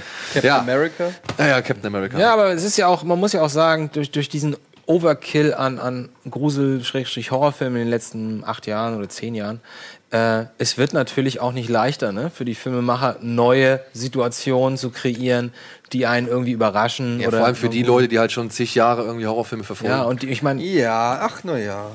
Ich weiß du? nicht. Das, das sagt man immer so lange, bis einer um die Ecke kommt und wieder was Neues ja, aber hat. dann freut man sich doch darüber. Ja, aber also es ist einfach. Ähm, Aber es kommt auch jedes, jeden Tag kommt auch neue Musik raus, die sich schon mal angehört hat wie zuvor. Und wenn halt ein geiler Track raussticht, dann freust du dich. naja, ja, aber wie hieß es noch so schön bei äh, Strange Days, ey, die Jahrtausendwende, es kann nur alles den Bach runtergehen, weil wir hatten alles, wir hatten jede Musikrichtung, wir hatten jeden Stil, es kann nichts Neues geben. Ja.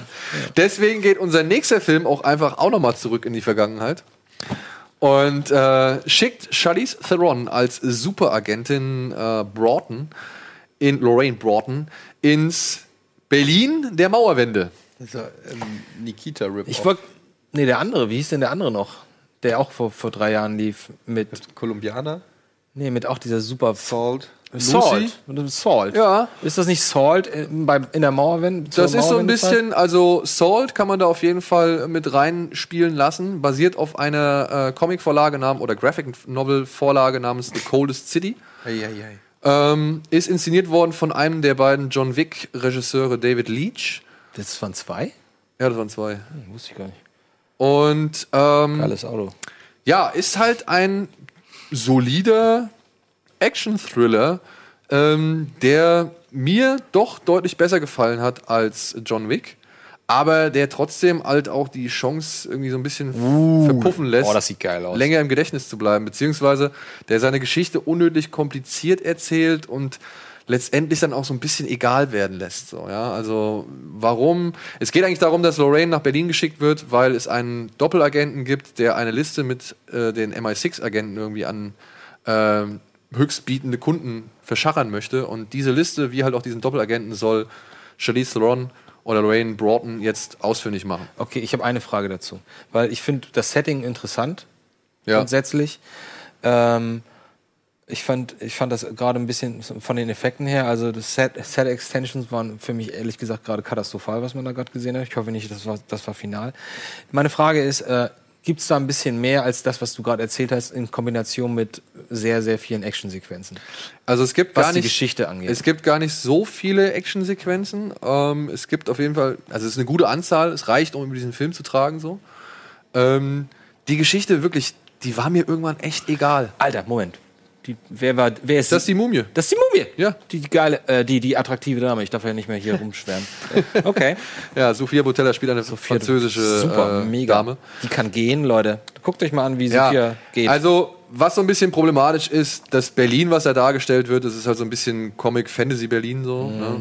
Ja, deswegen, weil Das diese, die, also diese Underground-Clubs, die sie da betreten, die waren längst nicht so. Läuft da Techno? Ich wollte gerade sagen. Das nee, da läuft halt NDW-Mucke und so. Echt? Ja, und das ist halt teilweise, passt halt nicht, weil 1989 hat das keiner mehr Ja, gehört. das wissen die Amerikaner natürlich nicht. ähm, und halt auch, die sah nicht so fancy und, und cool und was weiß ich und so mit Retro-Neon-Schick irgendwie aus, wie es da in dem Film dargestellt wird.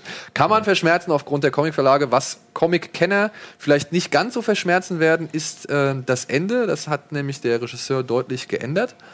Ähm, ist aber hier auch eigentlich egal, ist Banane. Weswegen dieser Film auf jeden Fall im Gedächtnis bleiben wird, ist zum einen Charlize Theron, die macht das ziemlich geil. Die macht das wirklich gut. Gut, die kann ja auch austeilen. Und ähm, vor allem aber halt eine doch recht lange, fast zwölfminütige Plansequenz über drei Stockwerke eines Hauses, von der Straße ins Haus rein, Kämpfend? wieder Haus Kämpfend? rein, nur kämpfend. Und der neue, das, das neue ist so ein Ding. bisschen Jason Bourne meets Victoria. Ähm, manchmal hat es den Eindruck, Victoria? der Berlin, der Berlin-Film. Na gut, Victoria. Ja, Optisch ähm, nichts. wir mit- kriegen gerade Scarlett Johansson. Nee, Victoria, äh, Lucy ist mit Scarlett Johansson. Victoria ist der Berlin-Film, der One Ach, Take. ja, ja, One ja, Take. ja, ja, ja. Ähm, also das hat so ein bisschen, das hat so ein bisschen Victoria-Vibe in diesem Moment. Und das ist gut gemacht und das ist schmerzhaft und das Den ist ich wirklich. auch zum Beispiel noch nicht gesehen. Nee, oh, mu- das musst du aber mal machen. Ja, das musst du echt ich sogar machen. auf Blu-ray. Das ist jetzt nicht der, Opti der Megafilm, aber das ist, Der ist also gut. Den, das ist eine Erfahrung, die man sich mal geben sollte. Ja, auf jeden Fall. Und gerade als deutschen Film natürlich. Und diese zwölf Minuten Sequenz ist halt auf jeden Fall auch eine Erfahrung. Also das ist, äh, das tut weh. Echt? Weil das ich habe das Gefühl, das hätten wir jetzt auch schon x-mal gesehen. ja, das hätten wir x-mal gesehen. Ja, das haben wir schon ein paar Mal gesehen. Haben Sie Also- das, haben Sie das nicht? Plansequenz Secret in Her Eyes. Secret in her eyes. Das erinnere ich gar nicht, die habe ich gesehen. das Fußballstadion, wo, wo die das Kamera Fußballstadion fährt. Und auf de, in, in dem Spiel, da passiert sogar noch ein Ah, Moment, das Original? Das Original? Ja. ja, ja. Ja, doch, das war- ja das halt war auch Und dann gehen sie ins Publikum rein. Ja, und ja, dann beginnt die stimmt. Das, das war schon ganz überall. geil. Ja, das stimmt. Ja, aber die wurde ja ein bisschen mehr getrickst. Ja, aber ist trotzdem geil. Ähm, hier wurde auch getrickst, also hier sind so ein paar Schwenks, wo ich sage, okay, da haben sie auch geschnitten. Schwenks ist aber sind nicht immer- schlimm, weil es raubt dem Effekt jetzt nicht unbedingt, äh, also es ist nicht, raubt nicht so die große Wirkung. Und manchmal sehe ich auch ein, manchmal wirken so manche Darsteller gerade in solchen Kämpfen oder in dem Kampf auch so, als warten sie auf ihren Einsatz. Ehrlich Weil- gesagt, ich habe die ganze Zeit Oldboy, das Remake, da geht es auch über mehrere Etagen, statt immer nur. Also Ja, das, das Original Oldboy war ja seitlich, ne? Genau. So, und bei dem Remake, das ist ja wirklich völlig, also kann man sofort wieder vergessen. Ich weiß nicht mal warum, aber es war irgendwie lahm. Da geht es über mehrere Etagen, glaube ich auch. Geht's ne? auch über mehrere Etagen, ja. Aber nicht ganz so viel. Hier geht's ja auch nicht über so viel. Es sind, glaube ich, drei oder so. Aber nichtsdestotrotz, das ist echt geil gemacht. Und ähm, macht, also sticht Mhm. Ist halt aus das? diesem Film. Ist- ist sie das Sie ist das. Zeit? Sie ist das. Und was halt cool ist, also klar, wie gesagt, manchmal wirkt so, als, als hält sich der Darsteller gerade in dem Moment mit der Bewegung ein bisschen zurück, bis Charlize Theron wieder auf ihrer Pers- Position ist, um Mhm. das zu machen. Aber ich finde halt, die Kampfchoreografien haben sie insofern ganz ähm, sinnvoll gestaltet, äh, weil Charlize Theron halt auch nicht irgendwie mit der Faust zuschlägt, weil sie halt auch selbst irgendwie gesagt hat, das ist wäre totaler Quatsch. Sobald ich irgendwie einen Typ mit der Faust einfach richtig so ins Gesicht haue, breche ich mir alle Finger, beziehungsweise hält das meine Elle gar nicht aus. So, ne? Wieso? Weil sie so schmal, schmal gebaut ist? Oder? Ja, also, weil es für? Frauen offenbar dann kampftechnisch nicht so viel Sinne bringt, wenn du direkt mit der Faust zu Hause, sondern sie hauen da halt schon teilweise, also sie versucht auch mit Ellbogen irgendwie sich zu wehren, also da, wo sie die meiste Kraft erzeugen kann. Und das fand ich eigentlich schon ganz angenehm. Ist sie eine Agentin? Entschuldigung, ich habe das gar nicht Sie ist eine Agentin, ja. Okay. Und ja, das ist der Film. Also, er ist. Eisverkäuferin. Einfach kein Bock mehr. Jetzt geht's los. Also, ich fand den solide. She's cool. Ehrlich gesagt, schön, dass du das erzählt hast, weil ich hatte vor fünf Minuten, bevor du angefangen hast zu reden, überhaupt keinen Bock. Jetzt doch, ja, guck ich mir Du, ich an. ich fand ihn besser als, also er hat bei mir einen stärkeren Eindruck hinterlassen äh, als John Wick und ähm, gute Darsteller. Ich meine, hast halt John Goodman, hast James McAvoy, hast Sophia Butella und so weiter oder hier den, ah, den Toby Jones, glaube ich, heißt der. Ähm, Deutsche Schauspieler irgendwer? Till Schweiger. Echt? Okay. Das finde ich auch geschickt von den Trailern, aber ist doch gut dass sie ihn ihn. komplett irgendwie weggelassen haben. Aber egal, wirklich, das, das ganze Agentenbrimborium ist jetzt halt nicht so der Rede wert. Die Action-Szenen sind auf jeden Fall gut inszeniert, kann man nichts sagen. For Theron ist gut. Und wer nicht mehr erwartet als so ein launiges Krawallfest, ähm, der kann mit dem Film auf jeden Fall seinen Spaß haben. Okay. Ja, cool. Warum laden wir eigentlich Till Schweiger nicht mal hier in die Sendung ein? Das könnten wir eigentlich echt mal machen. Ich kö- könnte mir vorstellen, dass der kommt. Ich weiß Ehrlich es gesagt, nicht. das Problem ist nur, man, man darf ja dann auch nicht unkritisch sein und dann wird es vielleicht ein bisschen unangenehm. Ja. Also, weil er hat ja dann, ne, wir wissen ja, wie er so drauf ist. Weiß ich nicht. Ich glaube nicht, dass er hey cool bleibt und sagt, nö, das finde ich, ich finde, ich mache ganz gute Sachen. Er und würde schon nicht auf die es Schnauze funktioniert. Ich, nee, er wird dann auch grantig und dann wird es Dann vielleicht. grante ich halt zurück. Ja, aber Da, Gut. Auf den Battle lasse ich mich ein.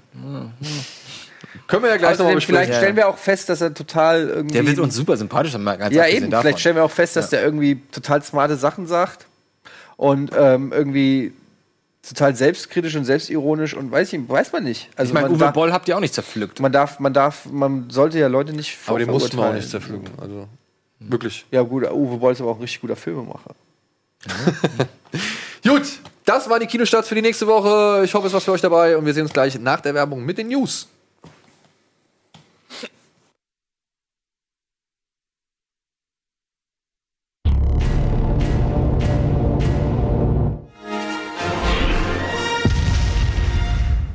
Herzlich willkommen zurück zur aktuellen Ausgabe Kino Plus. Und weil wir jetzt noch ein bisschen was auf dem Zettel haben, machen wir direkt weiter mit den News. sagt endlich ja. Daniel Craig bestätigt seine Teilnahme an Bond 25. Zurück im Zauberland. Der neue Film von Hayao Miyazaki geht in Produktion. Das Skript des Columbus zu Gremlins 3 ist fertig. Barbie statt Bad Boys. Sony streicht Bad Boys 3 aus dem Terminkalender. Der traurigsten Nachricht. Was ist da los, Alter? Ich habe es heute Morgen schon im Moin Moin kurz angesprochen. Ähm, man muss dazu sagen, aus dem, aus dem Release-Kalender heißt ja nicht, dass es komplett gestrichen ist, sondern nur vielleicht, dass die Produktion erstmal hinten angestellt wird oder so. Ich bin nicht, ich bin zurzeit nicht auf dem Laufenden, was die Produktion von Bad Boys 3 angeht. Wir wissen alle, dass seit Transformers 2, welcher ist das, wo er auf dem Campus zieht?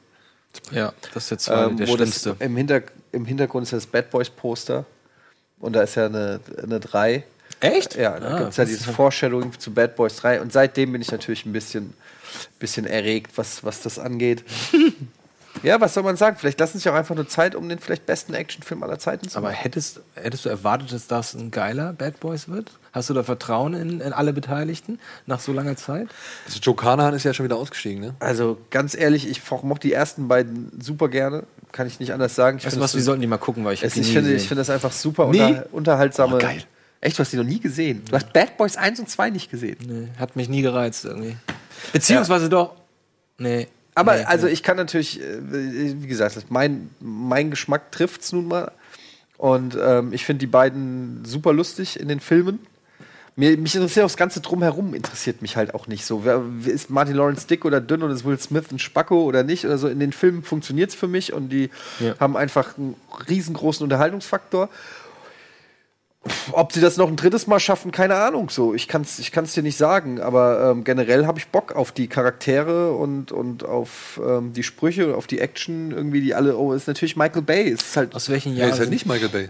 es war Michael Bay. Aber das ist ja nicht unbedingt. Also, Michael Bay hin oder her, man kann zu ihm stehen, wie man will.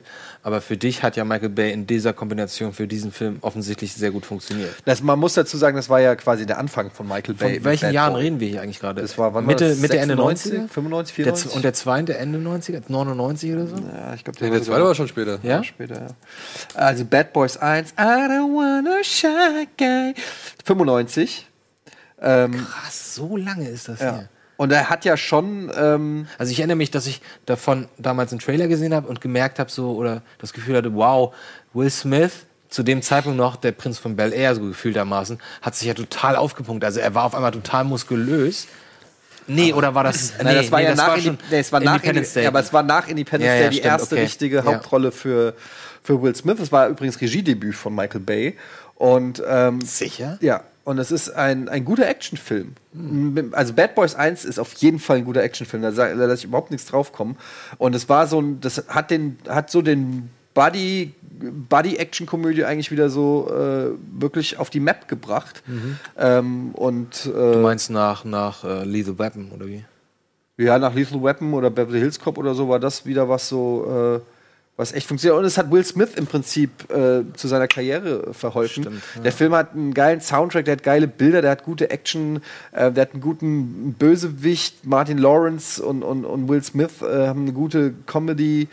Ähm, Okay. Chemistry und es hat dieses Verwechselspiel, weil in Bad Boys 1 geht es ja auch so dann darum, dass äh, Will Smith quasi äh, auf Gangsterjagd geht, während Martin Lawrence sich dann als er ausgibt. Und er ist immer auch so ein bisschen eifersüchtig, weil Will, Will Smith ist halt der super Strahle-Typ, bei dem alles klappt. Und äh, er ist verheiratet und kriegt immer nur auf die Fresse zu Hause und ist so ein bisschen der Loser. Und dann spielt er aber, äh, in, Markus Burnett. ja, guck mal da auf. Natürlich. Das wäre dein Traum, ne? Also es ist ganz ehrlich, so sieht es aus, wenn ich ein Spiel gucke. So fühlt sich das an. Genau. Ähm, ja, egal, lange Rede, kurzer Sinn. Es ist ein sehr unterhaltsame, kurzweilige Action-Comedy. Bad Boys 2 ist natürlich in allen Belangen ein bisschen schlechter und auch schon äh, Michael Bay auf seiner Hochkoks-Phase vermutlich. Ähm, aber hat natürlich auch auf jeden Fall seine Momente, hat überra überragende Action-Szenen teilweise. Total übertriebene Geschichten, aber auch ein paar lustige. Ich meine, da gab es eins, da habe ich im, im, im- im Kino Tränen gelacht, als da kommt dann, hat äh, die Tochter von Martin Lawrence hat ein Date mit einem Typen und ähm, er fuckt sich halt drüber ab, dass seine Tochter jetzt ein Date hat und er will nicht, dass. Und was ist, wenn die irgendwie was machen? Und dann sagt Will Smith so, ja, lass mich das handeln. Und dann klingelt halt der Typ, um die Tochter abzuholen. Und Will Smith macht halt die Tür auf und macht halt einen auf mega Thug und macht ihn halt so an, so wie so ein Hardcore-Gangster. Und ähm, das ist allein schon eine sehr lustige Szene, fand ich. Und er mal sagt im Englischen. Gehabt? Ja, genau. Und, Nein. am, und am Englischen drauf. sagt ihm, äh, shut the fuck up, you ludicrous looking motherfucker. Äh, und äh, das ist natürlich ein kleiner Insider, aber wenn man Weil das Ludacris, den. Rapper, äh, Rapper kennt, äh, da muss man lachen, weil der Typ wirklich genauso aussieht wie dieser Ludacris. ähm, ich weiß nicht, was sie im Deutschen sagen. Ich kann mir nicht vorstellen, dass sie sagen, du Ludacris ähnlich aussehender Typ. Ja, das wird Das schwierig. kannst du halt auch nicht übersetzen, Ludacris looking motherfucker, ja. Ähm, muss man halt drauf stehen. Ich stehe drauf, ich stehe dazu, dass ich drauf stehe. Ich hätte mich auf Bad Boys 3 gefreut. Ob er jemals kommt, man weiß es nicht. Schade, schade, schade. Jetzt, Jetzt kommt Holmes in Watson. Was ist das denn? Eine Sherlock Holmes. vermutlich und Naomi Watson. liegt nahe, dass es genau darum geht. noch eine Interpretation. Ja, mit Will Ferrell, Ferrell und ähm, hier, wie heißt der von Stiefbrüder? John C. Reilly. Okay. Die Der- Stiefbrüder sind Wer jetzt, führt da Regie? weiß ich nicht. Der Anchorman-Typ? Äh, Der Adam McKay, glaube ich nicht. Glaube ich nicht. Das gucke ich doch mal Aber ich habe mal eine Frage dazu. Ich habe den jetzt nicht gesehen, ne? Aber Welchen ich habe da so eine, äh, ich habe die Bad Boys ja nicht gesehen. so. Aber ich habe mal, ich hätte jetzt so eine Theorie.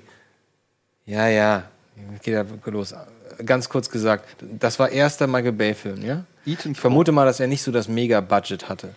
Wir wissen alle, dass, ja, also Vergleich zu heute, wir wissen alle, dass, dass, dass Michael Bay heute völlig übertreibt im Sinne von zum Beispiel bewegte Kamera, alles ist in Bewegung, alles sieht, Hero, damals- alles sieht Hero-mäßig aus. Damals auch schon so? Es fing an. Gut, aber ist der Film deswegen so gut, weil er nicht im, wie im Vergleich zu heute alle Möglichkeiten hatten, sondern so ähnlich wie George Lucas bei, bei dem ersten Star Wars eingeschränkt war und sich auf das Nötigste reduziert hat und dadurch vielleicht Naja, das ein cooler also, Film war? pass auf, ist er deswegen so gut? Eddie findet ihn gut, ich mag den ersten nicht so. Ja, weil 20 Millionen Budget. Ähm, ich, ich fand den ersten Jackie Cario als Bösewicht ist halt schon äh, auch schon zu dem Zeitpunkt äh, ist vollkommen egal. Da geht es um keinen Twist oder keine. Ja, ich als äh, eben nur meinte, so der ja. Bösewicht ist cool, dachte ich, ah cool, ich weiß gar nicht, wer der also Jackie Cario war in Dobermann halt einfach viel geiler als äh, jetzt in, Ach, der ist das, ja. Ja. Ah, okay, Dobermann, auch ein geiler Film. Und ähm, ja, Thea Leoni nervt, hat mich halt voll genervt so. Und die Optik versucht natürlich schon, also da hat Michael Bay schon, glaube ich, das Beste aus dem rausgeholt, was er zur Verfügung hatte, äh, um das zu inszenieren. Und insofern finde ich den Film auch besser, weil er halt da noch nicht so seine exzessive und zwei Bewegungen in die entgegengesetzte Richtung und was weiß ich, was für eine Optik hatte. Ähm, dementsprechend fand ich das ganz gut. Ich fand es jetzt aber auch nicht so spektakulär, weil zum Beispiel zu dem Zeitpunkt, meine ich, gab es schon äh, Face-Off, ja, wenn ich mich recht erinnere. Kann sein, Unter ja. anderem. Und das war mehr Nee, meine Face Off Action. ist 96, glaube ich. Ich, war, ich, ich bin mir nicht ganz sicher. Ich bin mir nicht, oder, oder auch ähm, Broken Arrow. Den fand ich halt auch. Da bin ich fast aus dem Kino gegangen. ja, aber den fand damals. ich halt actiontechnisch aufgrund von John Woo schon einfach, das war einfach meine mehr, also mehr meine Richtung. Ja, ganz 97. 97. einfach. Äh, Face Off? Ja, okay. Aber, aber, aber. Aber wir müssen auch ein bisschen. Ja, ist Wieso denn? egal. Wir reden halt über Kinofilme. Ja, ist doch cool. Das ist dafür aber dann kommen wir doch nicht, wären wir nicht mit dem Rest fertig wahrscheinlich. Da hätten wir vielleicht 30 Minuten weniger über The Promise reden müssen. Stimmt, die halbe Stunde über The Promise hätten wir echt einkürzen können. Ja. Gut, ähm, es ist jetzt aber wie gesagt kein Regisseur zur Verfügung. Neun- 90s Actionfilme, da könnte ich drei Jahre drüber reden. Die ganze Zeit sitze ich hier still rum und muss mir irgendwelche Besprechungen von Filmen angucken, die mich nicht die Bohnen interessieren. Und dann, wenn ich was mal zu sagen habe, dann kommt gleich, blinkt Alvin hier wieder rot rein. Mir, mir blinkt Alvin auch die ganze Zeit. Gut, mach, komm, bleiben wir lieber beim Plan und sind dafür stinklangweilig. Ach, Eddie. Nee, das ärgert mich Ach, jetzt. Mann. red weiter, nächste News, komm. Dann bleiben wir dann, gehen wir noch einen Schritt zurück, zurück äh, zu den 80ern und auch 90ern. Äh, Gremlins 3 hat Was jetzt soll das? ein Drehbuch. Was Du, soll das? ich äh, mag beide Gremlins-Filme. Willst du CGI-Gremlins? Gibt's keine. Ah, also Chris Puppen- Columbus, Chris Columbus, der das Drehbuch Ah. geschrieben hat Ah. zum Teil 3, der halt auch das Drehbuch zu Teil 1 geschrieben hat, Ah. hat gesagt, es soll eigentlich der düstere und schräge Ton des ersten Teils wieder irgendwie äh, zelebriert werden und man möchte Puppen statt CGI. Das sagen sie immer und dann ist es CGI. Ich und auch, wenn man ja, CGI die- nutzt, dann eigentlich nur, um die Drähte und Fäden irgendwie zu äh, ja wegzuretuschieren. Ja. Das, weil sie wollen halt schon irgendwie auch mit so Marionetten und so unter anderem arbeiten, weil das dann Schön. den Puppenspielern doch ein bisschen die Arbeit erleichtert. Okay. Ja, und- Klingt jetzt nicht so verkehrt. Wie lange ist das her? Das war 89 der letzte Teil, ne? War der zweite Teil das mit, wo, wo Im man Hochhaus. Mit dem Kino, wo, das, wo, das, wo, wo diese Kinounterbrechung passiert? Ja, da gibt's ja zwei, ne? Echt? Es gibt ja, es gibt ja zwei ähm, Abbruchsituationen. In dem einen siehst du John Wayne, der halt die Gremlins irgendwie auf so? Nee, ich, also in meinem Kino war das, wo sie, wo sie dann so, Genau. nee, wo sie, wo sie so äh, äh, Schattenspiele machen. ja, ja, der- genau, der- aber das, das, das geht ja dann danach. Also, also für die Leute, die es nicht wissen, ganz kurz gesagt, du sitzt im Kino Die machen die Filme. und auf einmal sieht so aus, als würde der Film reißen oder verbrennen und dann siehst du Schatten von, von Gremlins, die dann so die äh, quasi Schattenspiele machen und sich totlachen und dann geht der Film weiter. Ich habe sehr gelacht damals im Kino. Ich glaube, noch Das war Meta eben. aber dann gibt's, Ja? da geht's, da gibt's ja noch mehr. Ja, also die machen die. Schattenspiele und dann kommt äh, ein Kinovorführer kommt in den Saal und dann sitzt dann Hulk Hogan im Saal und sagt halt Mr. Hogan, es tut uns leid, aber die Gremlins haben den Film gefressen. Siehst du? Und daraufhin steht Hulk Hogan auf und schreit quasi zum Zuschauer die Gremlins an, äh, dass sie jetzt auch den Film weitermachen sollen. Und es gibt eine Fassung, wo man halt dann plötzlich so eine Art Prärie-Situation hat, wo die Gremlins irgendwie ein Brandzeichen auf so eine Kuh setzen und dann wird das gegengeschnitten mit einem uralten John Wayne-Film. Das, hab ich, das ist ja krass, habe ich noch nie gesehen. noch Ja, nie also es gibt von. zwei Versionen. Aber weißt du, was interessant ist? Hulk Hogan, ich sitze im Kino. Ich erinnere das natürlich nicht, weil ich kannte zu dem Zeitpunkt Hulk Hogan nicht. Aber Rocky 3 hat es zu dem Zeitpunkt schon gesehen, oder? Da war Hulk Hogan dabei? Ja, beim, beim Ja, okay. Sie, gleiche. Geschichte, gleiche Geschichte. Ja, Wrestling kam für mich erst 90, 91, 92 ungefähr. Deswegen kannte ich Hulk Hogan zu dem Zeitpunkt nicht. Aber da war der noch, in, da war der schon in diesem gelben. Der war, nee, Hulk Hogan ist ja der Megastar in den 80ern schon gewesen. Ja, ja. Aber, aber diese ganze, ich weiß nicht, wo das lief, RTL 2, nee, äh, wie hieß der Sender, wo, wo immer Wrestling lief? Tele 5. Tele 5. Ringfrei. Habe ich immer gesehen. Aber erst scheinbar ein Jahr später. Ja, die haben ja auch, die haben ja auch so viele deutsche Kämpfe. Mit. Mo äh, Dingsenskirchen, der jetzt hier doch das. Ist das nicht der? Nee, oder verwechsel ich die? Aber das sind doch die Typen, die das bis heute moderieren, oder? Der Typ, Der Typ, der der Sprecher, all- der Kommentator Ja. meinst du? Ja, der ist ja der ganz eine bekannt. macht es immer noch. Macht's immer noch. So Ja, krass, Alter. Mit, und, und was für ein Enthusiasmus seit 30 Jahren. Unglaublich, die Fantastics und der Backdrop. Ähm, ich Der Schiri, guckt, der Schiri hat's nicht gesehen, schon wieder nicht. Das passiert jedes Match, dass der Schiri es nicht sieht. wollen wir nicht mal kurz. Komm, Eddie, wir versuchen, ich versuche dich jetzt Nein, gerade. nein, dann wird Alvin sauer. Nein, nein, ich Wollen versuche Alvin jetzt gerade nochmal auf eine neue, also ein bisschen auf äh, eine bessere Laune zu bringen. Chris Columbus, wisst ihr, was der gerade macht? Nee. Ein Film namens Patty Cakes. Habt ihr von dem schon mal gehört? Nee. Nee? Dann gucken wir uns mal den Trailer eben dazu an. Oh, das ist jetzt schnell. Jetzt müssen die reagieren hier. Oh, oh. Okay, den habe ich auf Englisch gesagt. Zabrowski, a.k.a. Patty Cakes, a.k.a. Killer Pete. Was ist das denn? Filmfest Du Hamburg? bist hinreißend. Du Boss Bitch. Ach, jetzt weiß ich, das ist diese Love Story, ne? Wo sehen Sie sich in Ja. fünf Jahren? Ich, der Ich kriegt hoffe, sehr gute dass ich dann noch Bewertungen. für sie arbeite. Deine Rhymes sind der Wahnsinn. Deine Notebooks sind voller Songs. Also er heißt halt auf Deutsch Patty Cakes Queen of Rap, wird er hier bei uns heißen. Ah, nee, das ist doch Ja. nicht die Love Story. Es ist, ich glaube, es ist so eher 8 Mile halt, mit einer weiblichen Rapperin. Halt. Singen, weißt du? Yo, Dumbo, walz dich von der Straße. Wer ist das Kind mit dem Logo? Wiz Khalifa. Das ist der Shit. Das sah fast so aus. Ne? Oh, gute Stimme. Gut, das Gute das ist Stimme.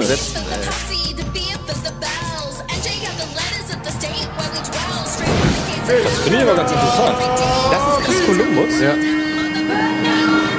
Guck ich mir an. Zusammen gucken? Endlich sprechen wir meine Sprache hier mal so. Zusammen gucken? Ja, Mann. Können uns auch den Trailer von dieser neuen Eminem-Produktion dann direkt mal rein. Was hat der denn für einen gemacht? Diese ganze Stadt zusammen. Das ist die größte Chance deines Lebens. Kopf hoch, Killer. Ist eine arschkalte Welt da draußen. Du schaffst es. Ja, das pitcht sich natürlich ganz gut, ne? Eminem mit einem weißen, dicken Mädchen. Okay, machen wir. Ja, das macht Chris Columbus oder hat jetzt gerade Chris Columbus gemacht und ähm, Krass, krass, krass.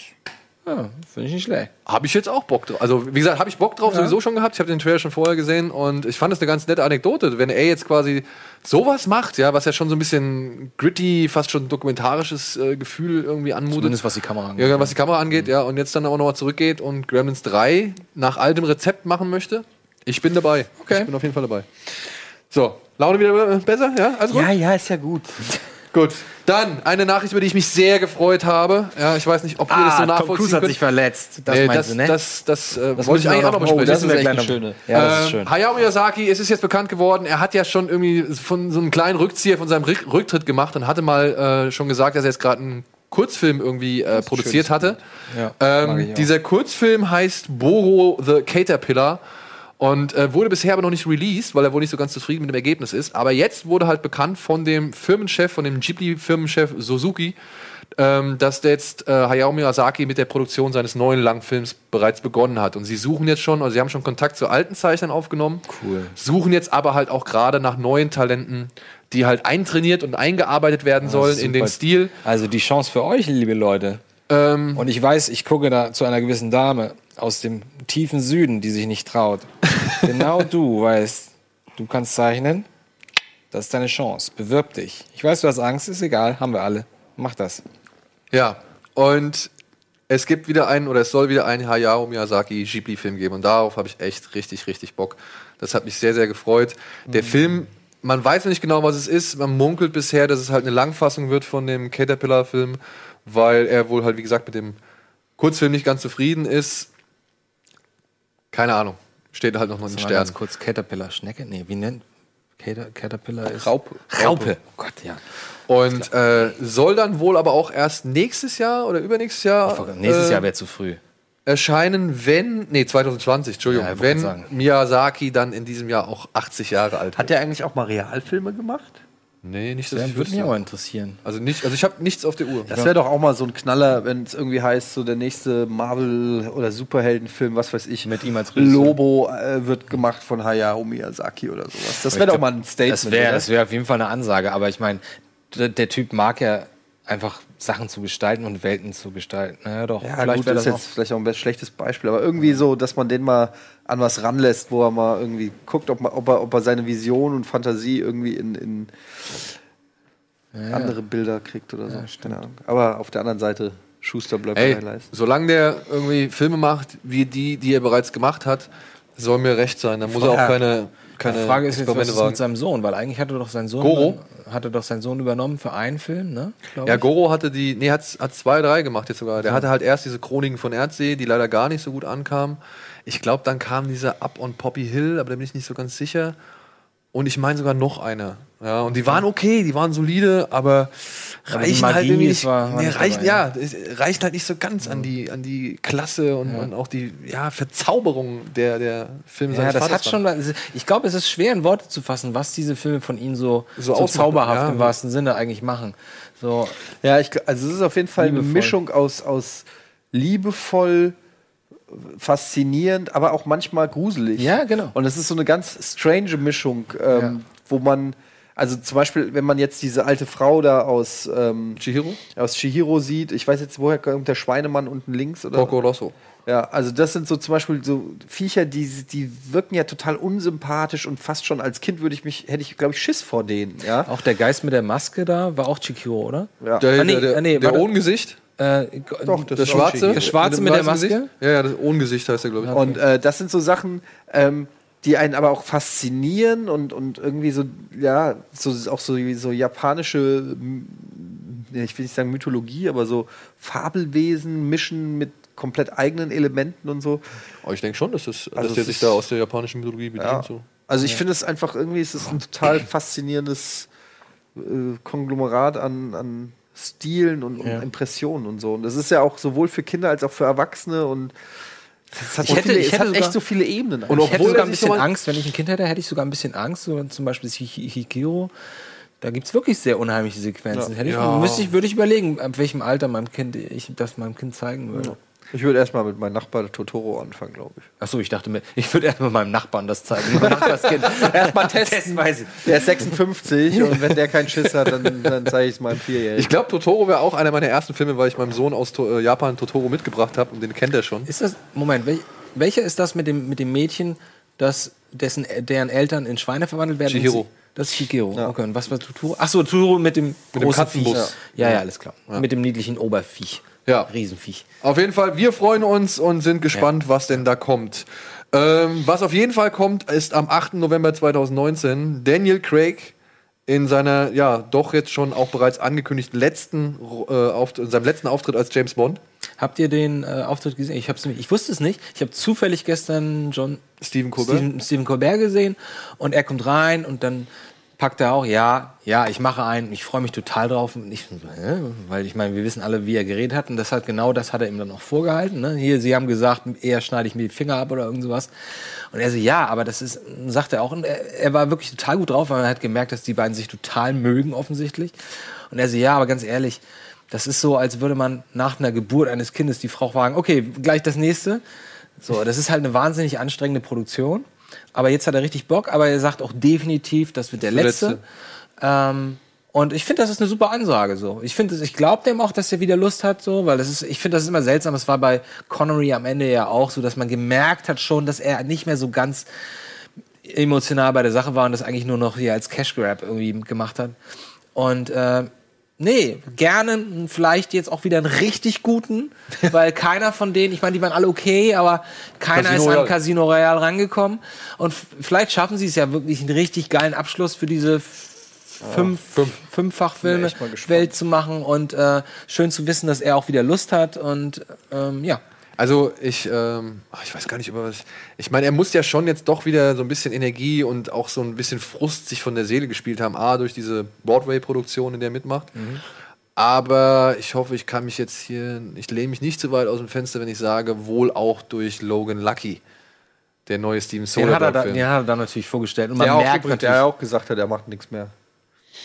Soderbergh. Ja. Ja, das sagt er ja ständig.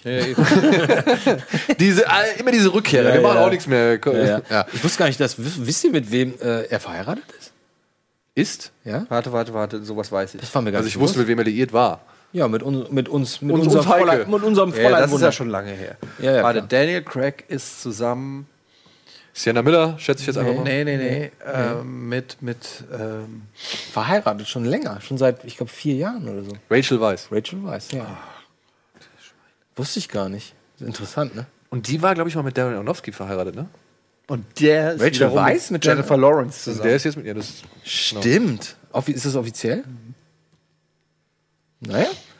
Guck mal, man kommt rum. Ja. So, das war die News für diese Woche. Soll er machen. So, und wir sind Moment, aber gespannt. dann sag noch mal ganz kurz hier. Also nur, dass wir es gesagt haben, weil es ist schon eine große News. Tom Cruise hat sich bei einem Stunt verletzt.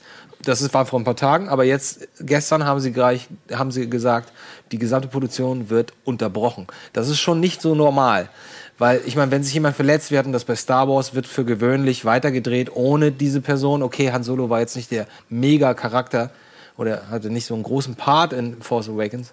Aber ähm, Tom Cruise ist nun mal der Hauptdarsteller und sie haben tatsächlich die. Sie haben welchem gesagt, für Film reden wir denn? Achso, Entschuldigung, wir reden natürlich von Mission Impossible Mission 6. Impossible 6. Ach, das ist doch ein PR-Stunt. Nee, nee, der hat sich den Fuß gebrochen und es, es, es gab ja ein Video davon. Ich habe das, auch ge- ich hab das auch gepostet. Das, das Video war dann sofort wieder, haben sie sofort eingestampft. Das von TMZ.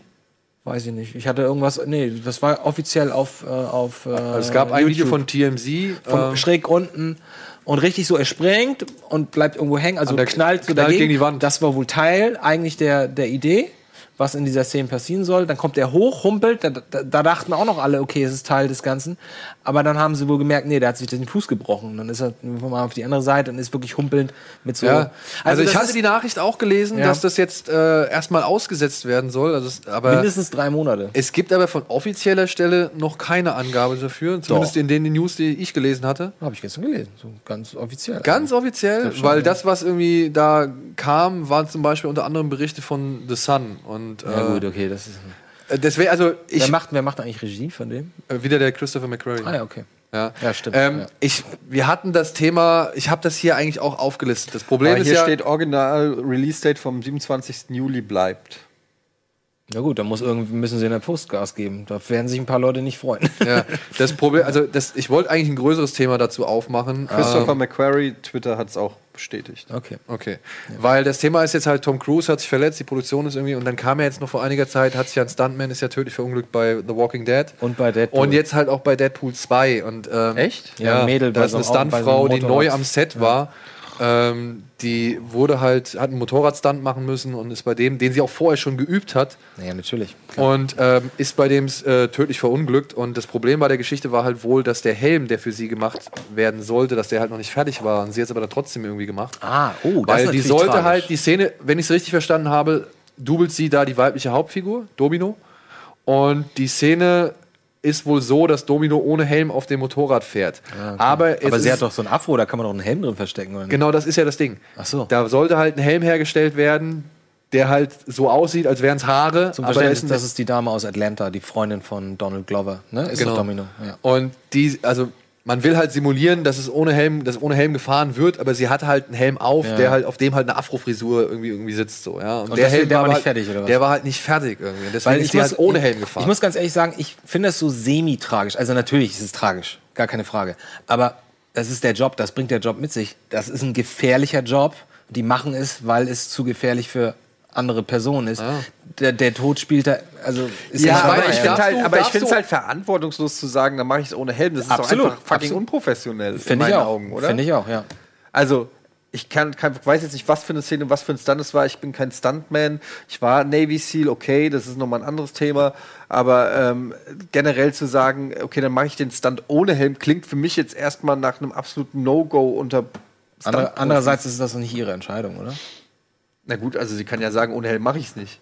Wenn der Stunt das mit Helm aber wenn, erfordert. wenn sie Also- jetzt das drei, vier Mal oder vielleicht auch 20 Mal vorher geübt hat, ja, nur einfach mit einem normalen Helm auf, nicht mit dem Filmhelm, der halt eine Perücke darstellen oder eine Frisur ja, darstellt. Samuel Koch auch. Ja, aber das, das, ich meine, also sie sagt halt irgendwie, ich habe das jetzt 20 Mal gemacht, das müsste auch ohne Helm gehen. Was sagst du denn dann als Regisseur? Der selbst ja auch noch ein Stunt-Profi ist, so. Also, oder Stunt Das wollte ich gerade sagen. Glaubt ihr, dass das Team rundherum gesagt hat, nee, das machen wir besser nicht? Ach, das weiß man doch Ja, ja, nicht. stimmt. Das, Das ist ist jetzt reine Spekulation. Ja, ja, ist vielleicht alles- haben sie Druck auf sie ausgeübt. Vielleicht hat sie gesagt, ich mach's jetzt, weil sie sich beweisen wollte. Keine Ahnung, das können wir Auf jeden Fall ist es tragisch. Aber was, es ist, was es ist mich jetzt mal scheiße. nur einmal, ich meine, wir können da vielleicht auch noch mal zu einer anderen Stelle ausführlicher drüber sprechen, aber was ich jetzt mal von euch gern wissen wo- wollen würde, ja, und jetzt wirklich mal ernsthaft gefragt, ähm, diese, dieser Vorfall, ja, wir sehen jetzt später den Film dann wahrscheinlich im Kino. Hat das für euch eine Auswirkung? Hat das für euch so ein, weiß ich nicht, hat das vielleicht eine Auswirkung, die nicht unbedingt gewollt ist, aber die halt trotzdem existiert? Also wenn, die, wenn da eine Szene drin ist, wo eine Frau mit einem Afro irgendeine crazy Shit macht, werde ich da auf jeden Fall dran denken. Wird aber natürlich jetzt den Film nicht besser oder schlechter äh, machen. Vermutlich werde ich schon eine Sekunde später wieder über einen lustigen Spruch von Deadpool lachen. That's how it is.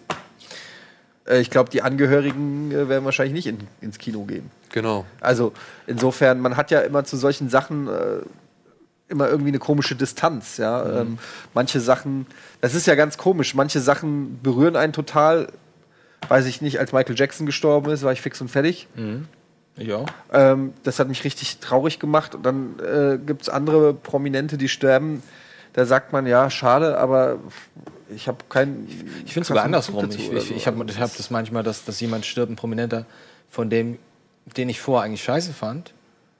Äh, und wenn er stirbt, ist es plötzlich, also Dann siehst du das Menschliche. sehe ich, seh ich plötzlich so, ach guck mal, was das alles, was da alles schiefgelaufen ist. Also ganz besonders war es bei Whitney Houston zum Beispiel, äh, die ich nie, nie Fan war oder so oder nie irgendwie besonders respektiert, außer die Stimme. Aber ich habe immer mitbekommen, was da Was so, auch sonst. was in ihrem, naja, was in, na, mein Vater findet sie zum Beispiel wahnsinnig attraktiv. Ich fand die nie so besonders attraktiv. In den 80ern war die schon. Ja, ähm, nee, aber ähm, ähm, man hat natürlich mitbekommen, was im Privatleben los war.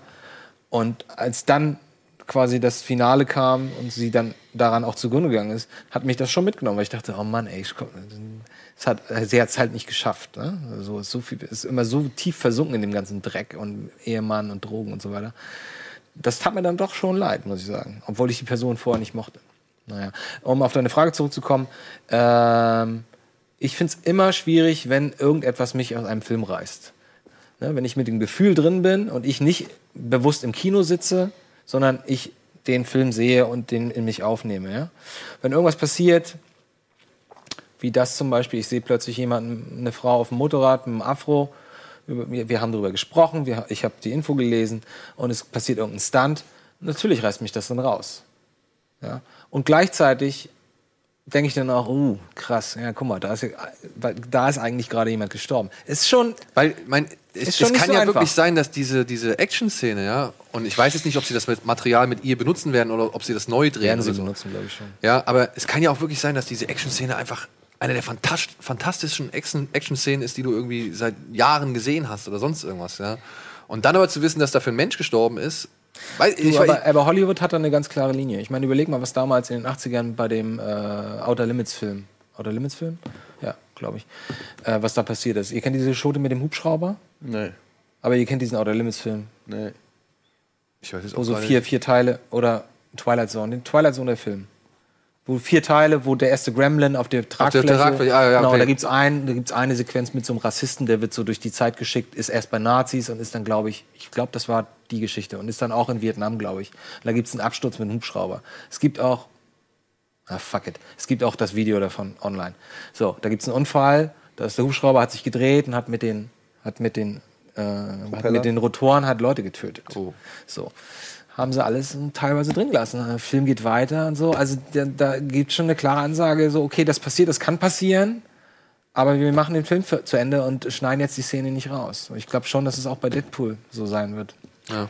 Mich würde mal interessieren von euch da draußen, ob das wirklich auch vielleicht für euch von Bedeutung ist oder ob ihr da quasi wirklich strikt trennen könnt. Ey, ab in die Kommis. Wenn ihr irgendwie Bock habt, euch darüber mal zu äußern, also hat, hat das quasi einen Einfluss auf euren Unterhaltungswert, wenn jetzt wirklich ein Stuntman bei diesem Film gestorben ist oder jemand anderes aufgrund der Produktion sein Leben lassen musste. Dementsprechend ähm, könnt ihr mal drüber darauf, äh, darauf nachdenken. Wir machen jetzt erstmal Werbung und melden uns dann gleich zurück mit dem letzten Part.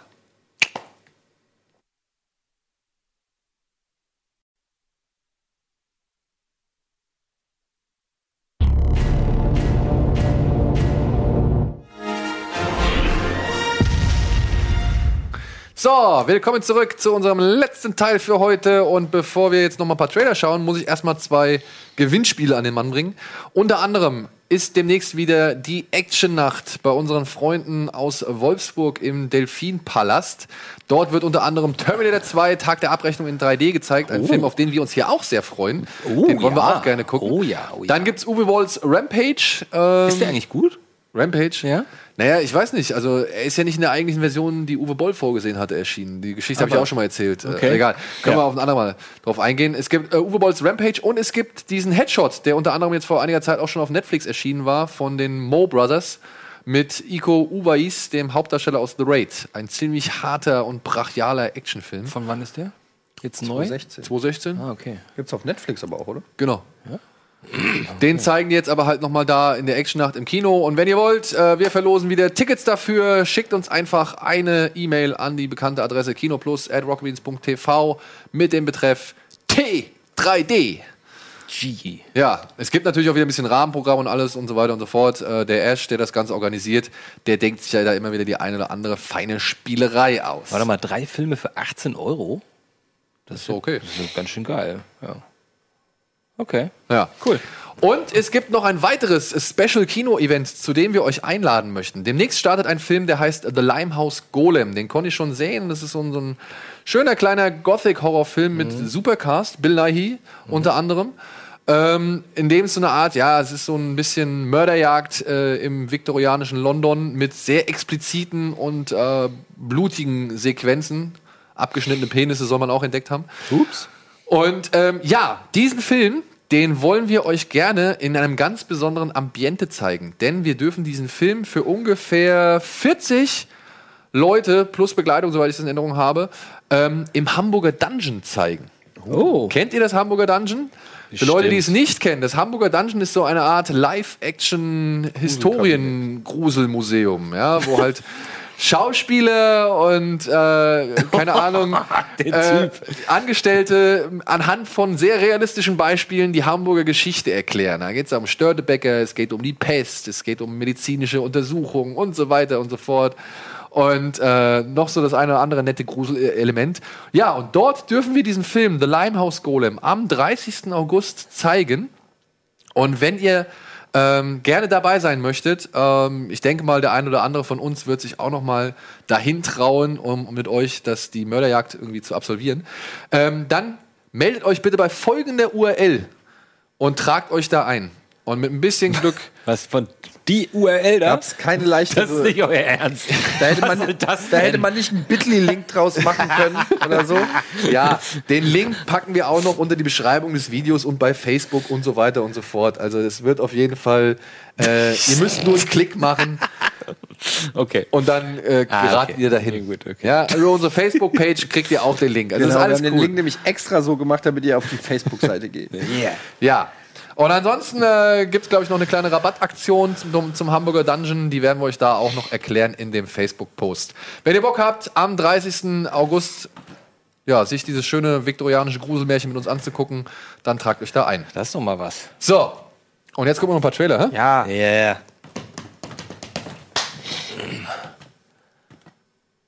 who worked at your studio who you never remembered his name? Ist das wieder ein Ah, ernst, das sind diese ernsthafter Film Major, mit Sandler, oder was? Majorwitz-Tapes. Ah.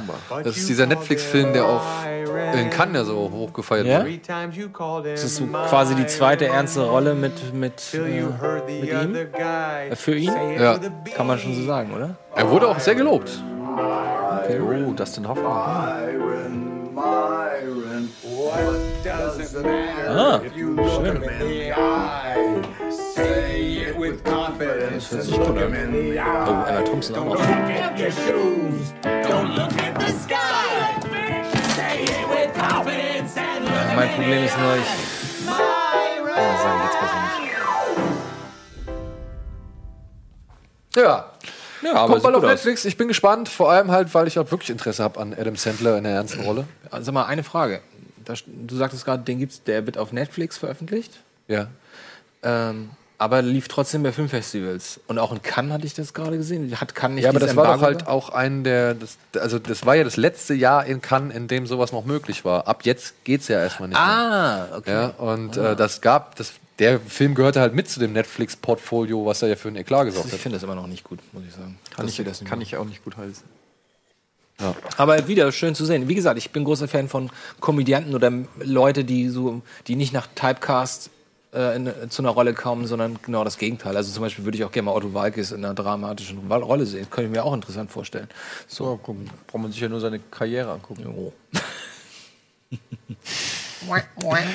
Komm, machen wir weiter mit noch ein paar Ja. feinen Trailern. Oh, hoffentlich kommt jetzt der Daniel Radcliffe-Film. Yes! Könnt ihr mal gucken, ob ihr diesen Bodied von Eminem den Trailer habt? Schon mal? kids. So ich nämlich gerne. I wanted to experience the extraordinary. Daniel Radcliffe in einer erneut kleinen Rolle. Der wird auch nicht älter, oder? Das ist interessant. Der, der Vor allem jung Radcliffe mausert sich jetzt echt zum Fantasy Filmfest Dauergast, denn der Film wird auch auf dem Fantasy Filmfest laufen. Wie, ist es Gruselfilm? Thriller? Ah, guck mal, unser, Oh, Mann, oh, unser Mann Mann. in Hollywood. Nee, doch nicht. Ist das? Thomas Wer Kretschmann. Das ist Thomas Kretschmann. Ah, ich dachte, es ist Jorah Mormont. Ich bin großer Kretschmann-Fan, Ich ganz auch. ehrlich. Ich finde es schade, dass er so wenig Rollen bekommt. Ich finde, er hätte echt mehr, auch in Hollywood, mehr Rollen verdient. Oh, und den Typen, der dabei war, den kennt man auch aus unserem kleinen Horrorfilm, glaube ich. Woher kennt Deshalb sage ich niemals Backpacken durch den Urwald. Also ist ein Thriller, ist ein Thriller jetzt, oder was? Ah, ich ahne etwas, okay.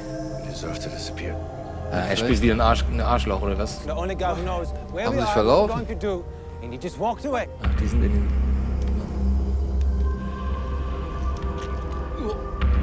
Vielleicht drehen sie durch. Ja, die verirren sich. Aber woher kenne ich den letzten? Ihn hier. Den kenne ich aus anderen Haus.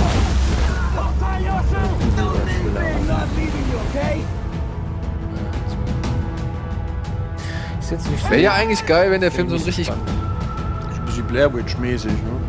Coolen Twist noch hinlegt, so, weißt du, so Ja. à la Kong. oder so. Ja. Wahrscheinlich sterben sie direkt ein Hügel neben der Zivilisation oder so. Und am Ende fährt die Kamera einmal hoch. Gut, es, also es geht nur darum, Überleben der Also Wildnis. Ja? Ne? ja, Überleben der Wildnis. Finde ich jetzt nicht so spannend.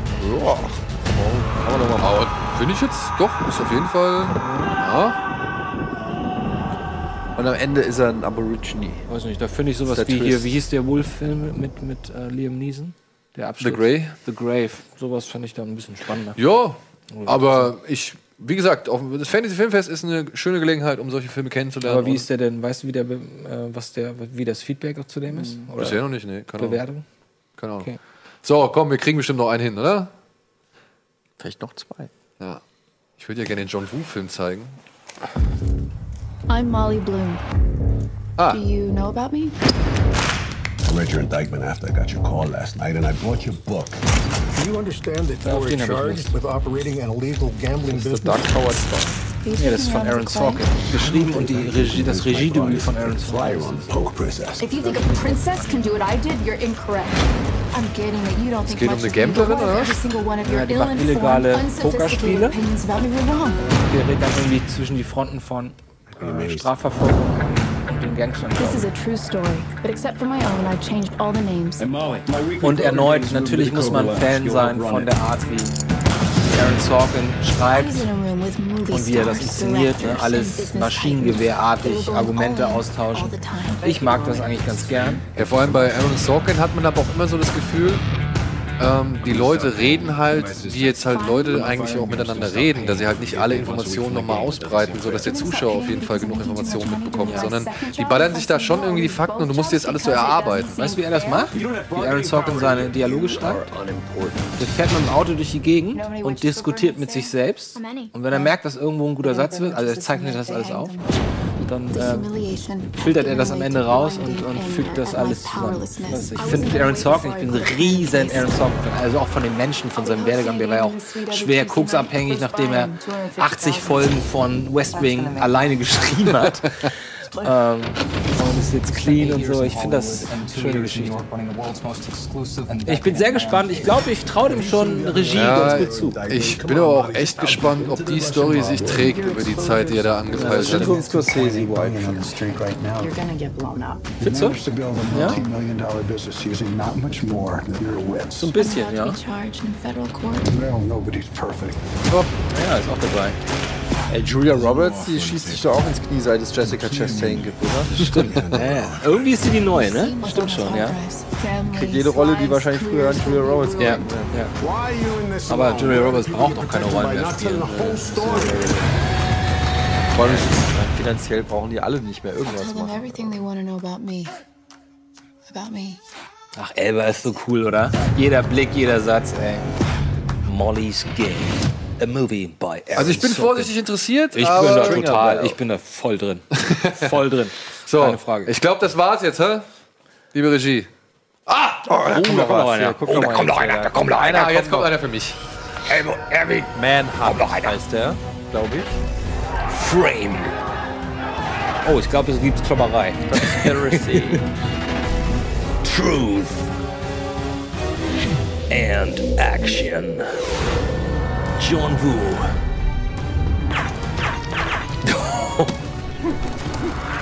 habt, ihr die, habt, ihr die, habt ihr die Tauben gesehen? Oh, Ui. okay. Die Das Szene war in dem Trailer nicht drin, den ich zum ersten Mal gesehen habe. Hier, Daniel ist dabei. Ich bin gekauft. Das einmal schön über den Tisch rutschen und ballern und Ich bin gekauft. Und Daniel ist dabei.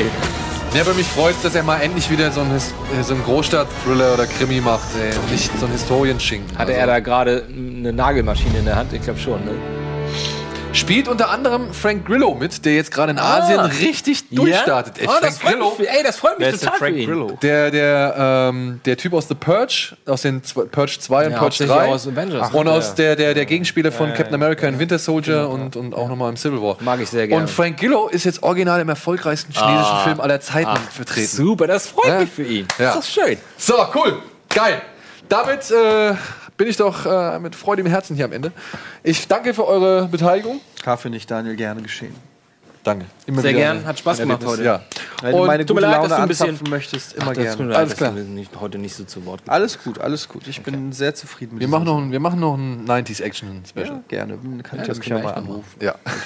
In diesem Sinne, liebe Freunde, wir sehen uns erst übernächste Woche wieder, denn ja, nächste Woche ist leider Gamescom. Ansonsten hoffentlich schafft ihr die Zeit auch ohne uns und natürlich verfolgt uns auf der Gamescom. Und jetzt viel Spaß mit Wir müssen reden oder alles, was ansonsten noch kommt. Und bis zum nächsten Mal. Tschüss.